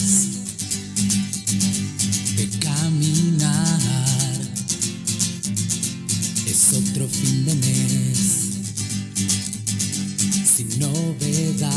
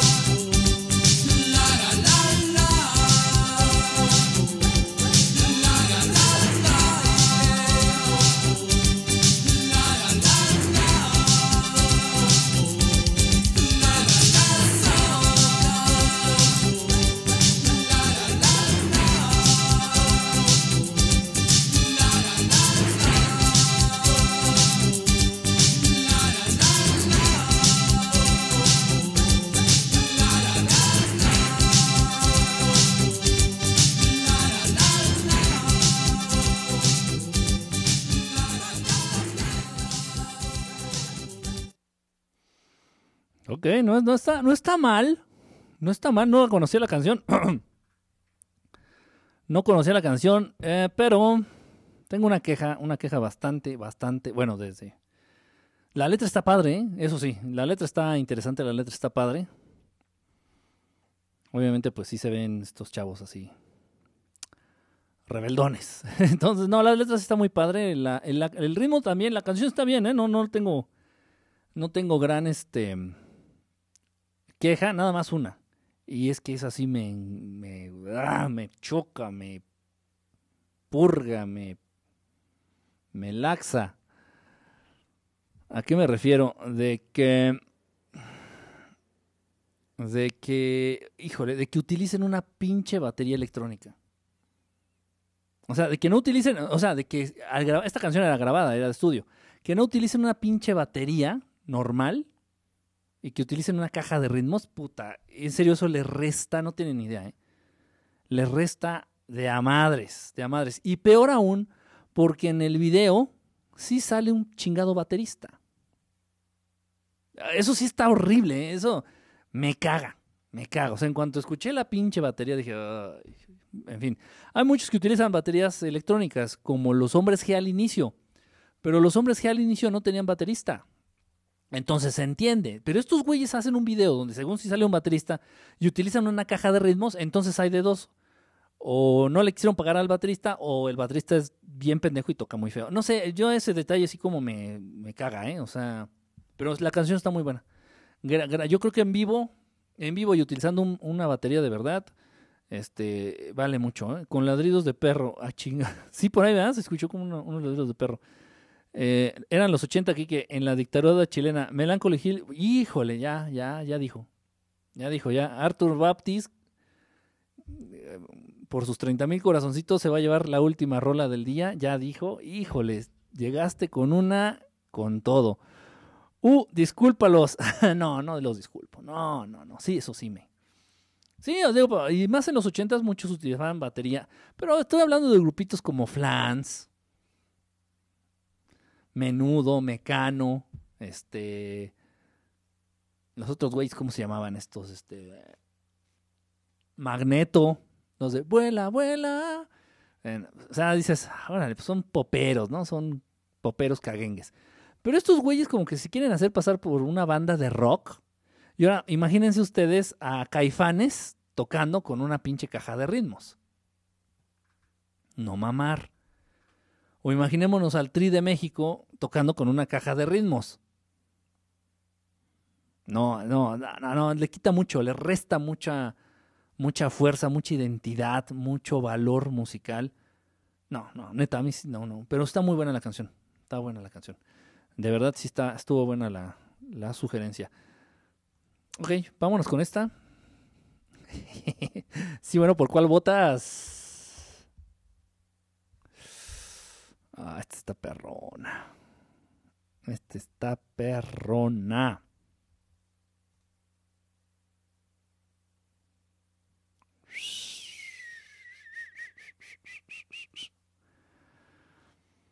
Hmm. Ah, caray, no, no, no era esta. Espérense. Ah, estaba cagando, no sé qué. Estaba poniendo otra cosa ahí. Ah, aquí está. Esta es la que, esta es la que estaba buscando. Esta es la versión que estaba buscando exactamente. Eh, fíjense que deberíamos de hacer eh, o tabla periódica. ¿Qué? Hasta los de Café Tacuba usó la infame caja de ritmo. Sí, sí, pero no presumían de tener baterista. Y se le iba a perdonar. Dije, si en el video no sale. Y Depeche Mode también, por ejemplo, por aquí ahorita, hace, ahorita mencionaron Depeche Mode. Ahorita mencionaron Depeche Mode. Y sí, pero no presumían de tener baterista. Entonces sí lo pensé, dije, si en todo el video no sale ni un baterista, o sea, como dando a entender, somos rockers y traemos banda y, traemos baterista, se las perdono. Pues igual los hombres G, yo soy súper fan de hombres G y los hombres G usan caja de ritmo. Dije, ah, órale, no hay pedo. No, pero se la mamaron, o sea, si sacaron un baterista así como, como dando a entender, somos rockeros puros. Los hombres G pues, nunca intentaron ser rockeros. Son poperos.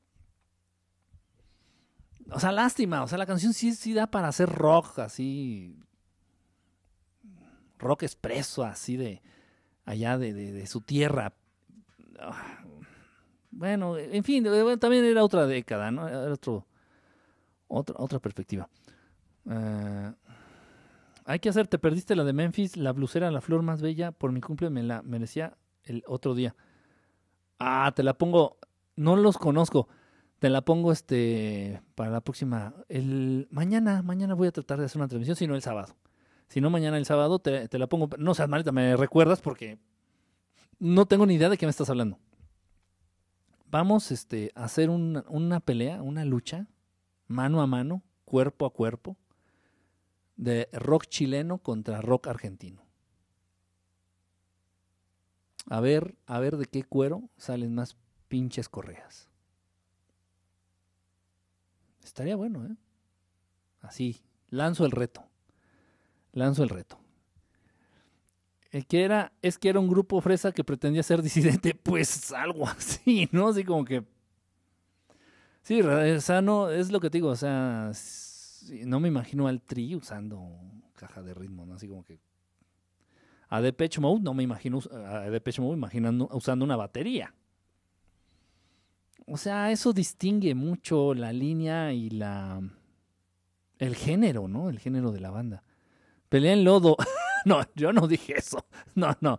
Un encuentro de rock chileno con su digna representante Nancy Nancasti, alias La Chamorros Musculosos, contra MC, contra Lorena MC. Así directo. Tal rola, tal, y votamos todos. O sea, da una Nancy y, ataca esta, esta Lorena con otra.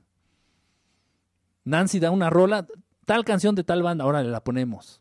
O un cachito, ¿no? Porque también están, están- luego estaban muy largas las canciones, un cachito. Y que Lorena responda, ah, pues yo respondo con esta. Y así un, un mano a mano, así un, un versus, así. Y todos votamos. No, pues estuvo más chingona la chilena, estuvo más chingona la argentina. ¿Eh? Está bueno. Amor y paz, mejor escuchamos unas de Richard Body. Ah, aguado. Seas aburrido. que las ignoren es otro cuenta. Está bueno, ¿no? Está bueno. Me late, me late. A ver, a ver cuándo se da. A ver cuándo se da. A ver si el domingo hago una transmisión acá relax y, hacemos eso. Ya para, pa- ya para. Quiero ver esos chamorros bien resbalosos. Ah, caray, ¿por qué resbalosos? ¿Qué te estás imaginando? Ya para, para tener la última palabra, ¿no? Es decir, a ver, ¿el rock chileno es más chingón que el argentino o el rock argentino es más chingón que el chileno? Y ya despejar esa pinche incógnita y ya a partir de ese día en adelante, toda mi vida voy a decir, el rock tal es más chingón que tal. O sea, se acabó. ¿Mm? Así, verdades absolutas. ¿Y qué van a hacer cuando pongan a Soda Stereo? Cambiar de, cambiar de transmisión. cambiar de transmisión. Híjole. No, es que yo sí tengo mis consentidos. Y si por ahí me pican con. Sin albur. Si por ahí salen, me brincan con, con este. Híjole, con Charlie García. Puta. Con sui generis. Si me brincan con, con, con este güey, Fito Páez. Sí voy a andar vomitando, vomitando amor. O sea, sí tengo mis cons en la neta, ¿eh? No hay duda aquí que el rock argentino es el mejor. Ya, ya veremos. Ya veremos, ya veremos. No, porque igual hay muchos exponentes del rock argentino que no conozco. Igual hay muchos exponentes, bandas o solistas del rock chileno que no conozco. Igual yo les puedo hablar de bandas este, mexicanas y no van a tener ni puta idea de qué les estoy hablando. Entonces, pues, sí, sería desde los Jaivas. Entonces sí tendríamos ahí que, o sea, de verdad, ¿eh? Porque, o sea, más allá, no es, no es, un, no es bronca. Eh, de verdad, con la intención de conocer más bandas, de pronto eh, me han hecho este, propuestas, me han, me han, este, ustedes me han presentado música que yo no conocía y que sí me he quedado, ah, no mames, está muy buena. La, la banda esta que nos propuso esta Nancy, en la última transmisión, que le pusimos su rola, está muy chingona, la neta. He estado viendo más canciones, están buenas, están buenas, está buena. Pinche pelón canta, cantaba, creo que ya no están, creo que ya no existe la banda. Pinche pelón cantaba, cantaba muy bien, eh. Muy, muy, estaba chido. ¿No conoces nada de Chile? Sí, no, de verdad. No, y de Argentina igual, me faltan muchos. ¿Qué dices? ¿Qué decías de Charlie García? Tú, ya nada más con Charlie García da para tres transmisiones. Ay, es que el Charlie. Miguel, abuelo, no lo conoces. No, no lo conozco. No lo conoces. ¿De dónde es rockero Pastilla que expresó mal de los mexicanos? ¿Pastilla? ¿Pastillas? ¿Quién es mexicano? Me suena, este, eran mexicanos estos güeyes, ¿no? No, no, no sé, me agarraste en curva, no sé. ¿Quién sabe? Bueno, pues alguien sabe aquí, este, díganos. Ah, tienen un rubio casi con la misma voz. Ah, mira, no, el pelón sí la rifaba, eh, estaba chido. Bueno, pues lo voy a checar ahora con el, con el güerito. Pues aquí les dejo esta rola que pidió el Arturo, el, el el bautizado o el bautizador. Gracias de verdad por haber ac- acompañado pinche transmisión este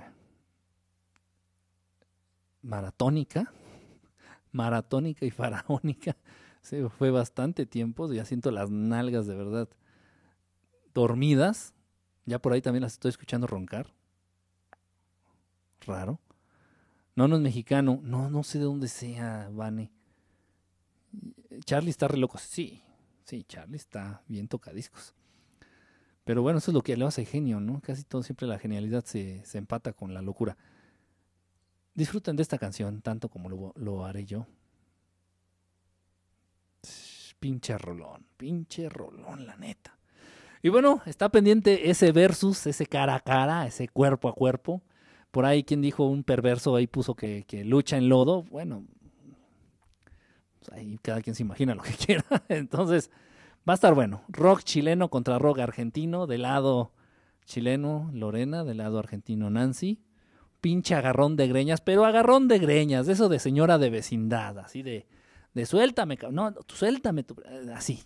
Quiero ver algo así. Sangre, sangre, sangre. Va a estar padre, va a estar bueno. Este, ahora está mejor Charlie, no se droga y está gordito. Nah, ya. bueno, pues vamos con esto. Gracias. Nos estamos viendo. Y cuídense me, me, me mucho. Bye a todos. Bye, bye, bye, bye, bye, bye, bye, bye, bye, bye.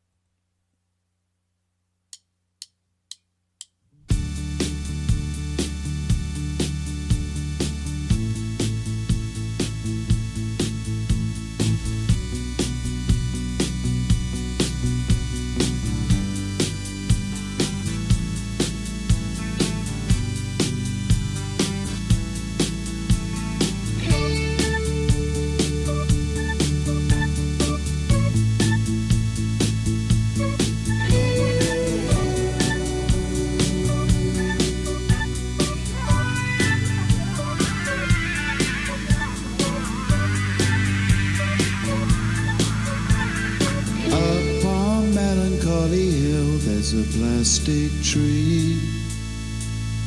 Are you here with me? Just looking out on the day of another dream.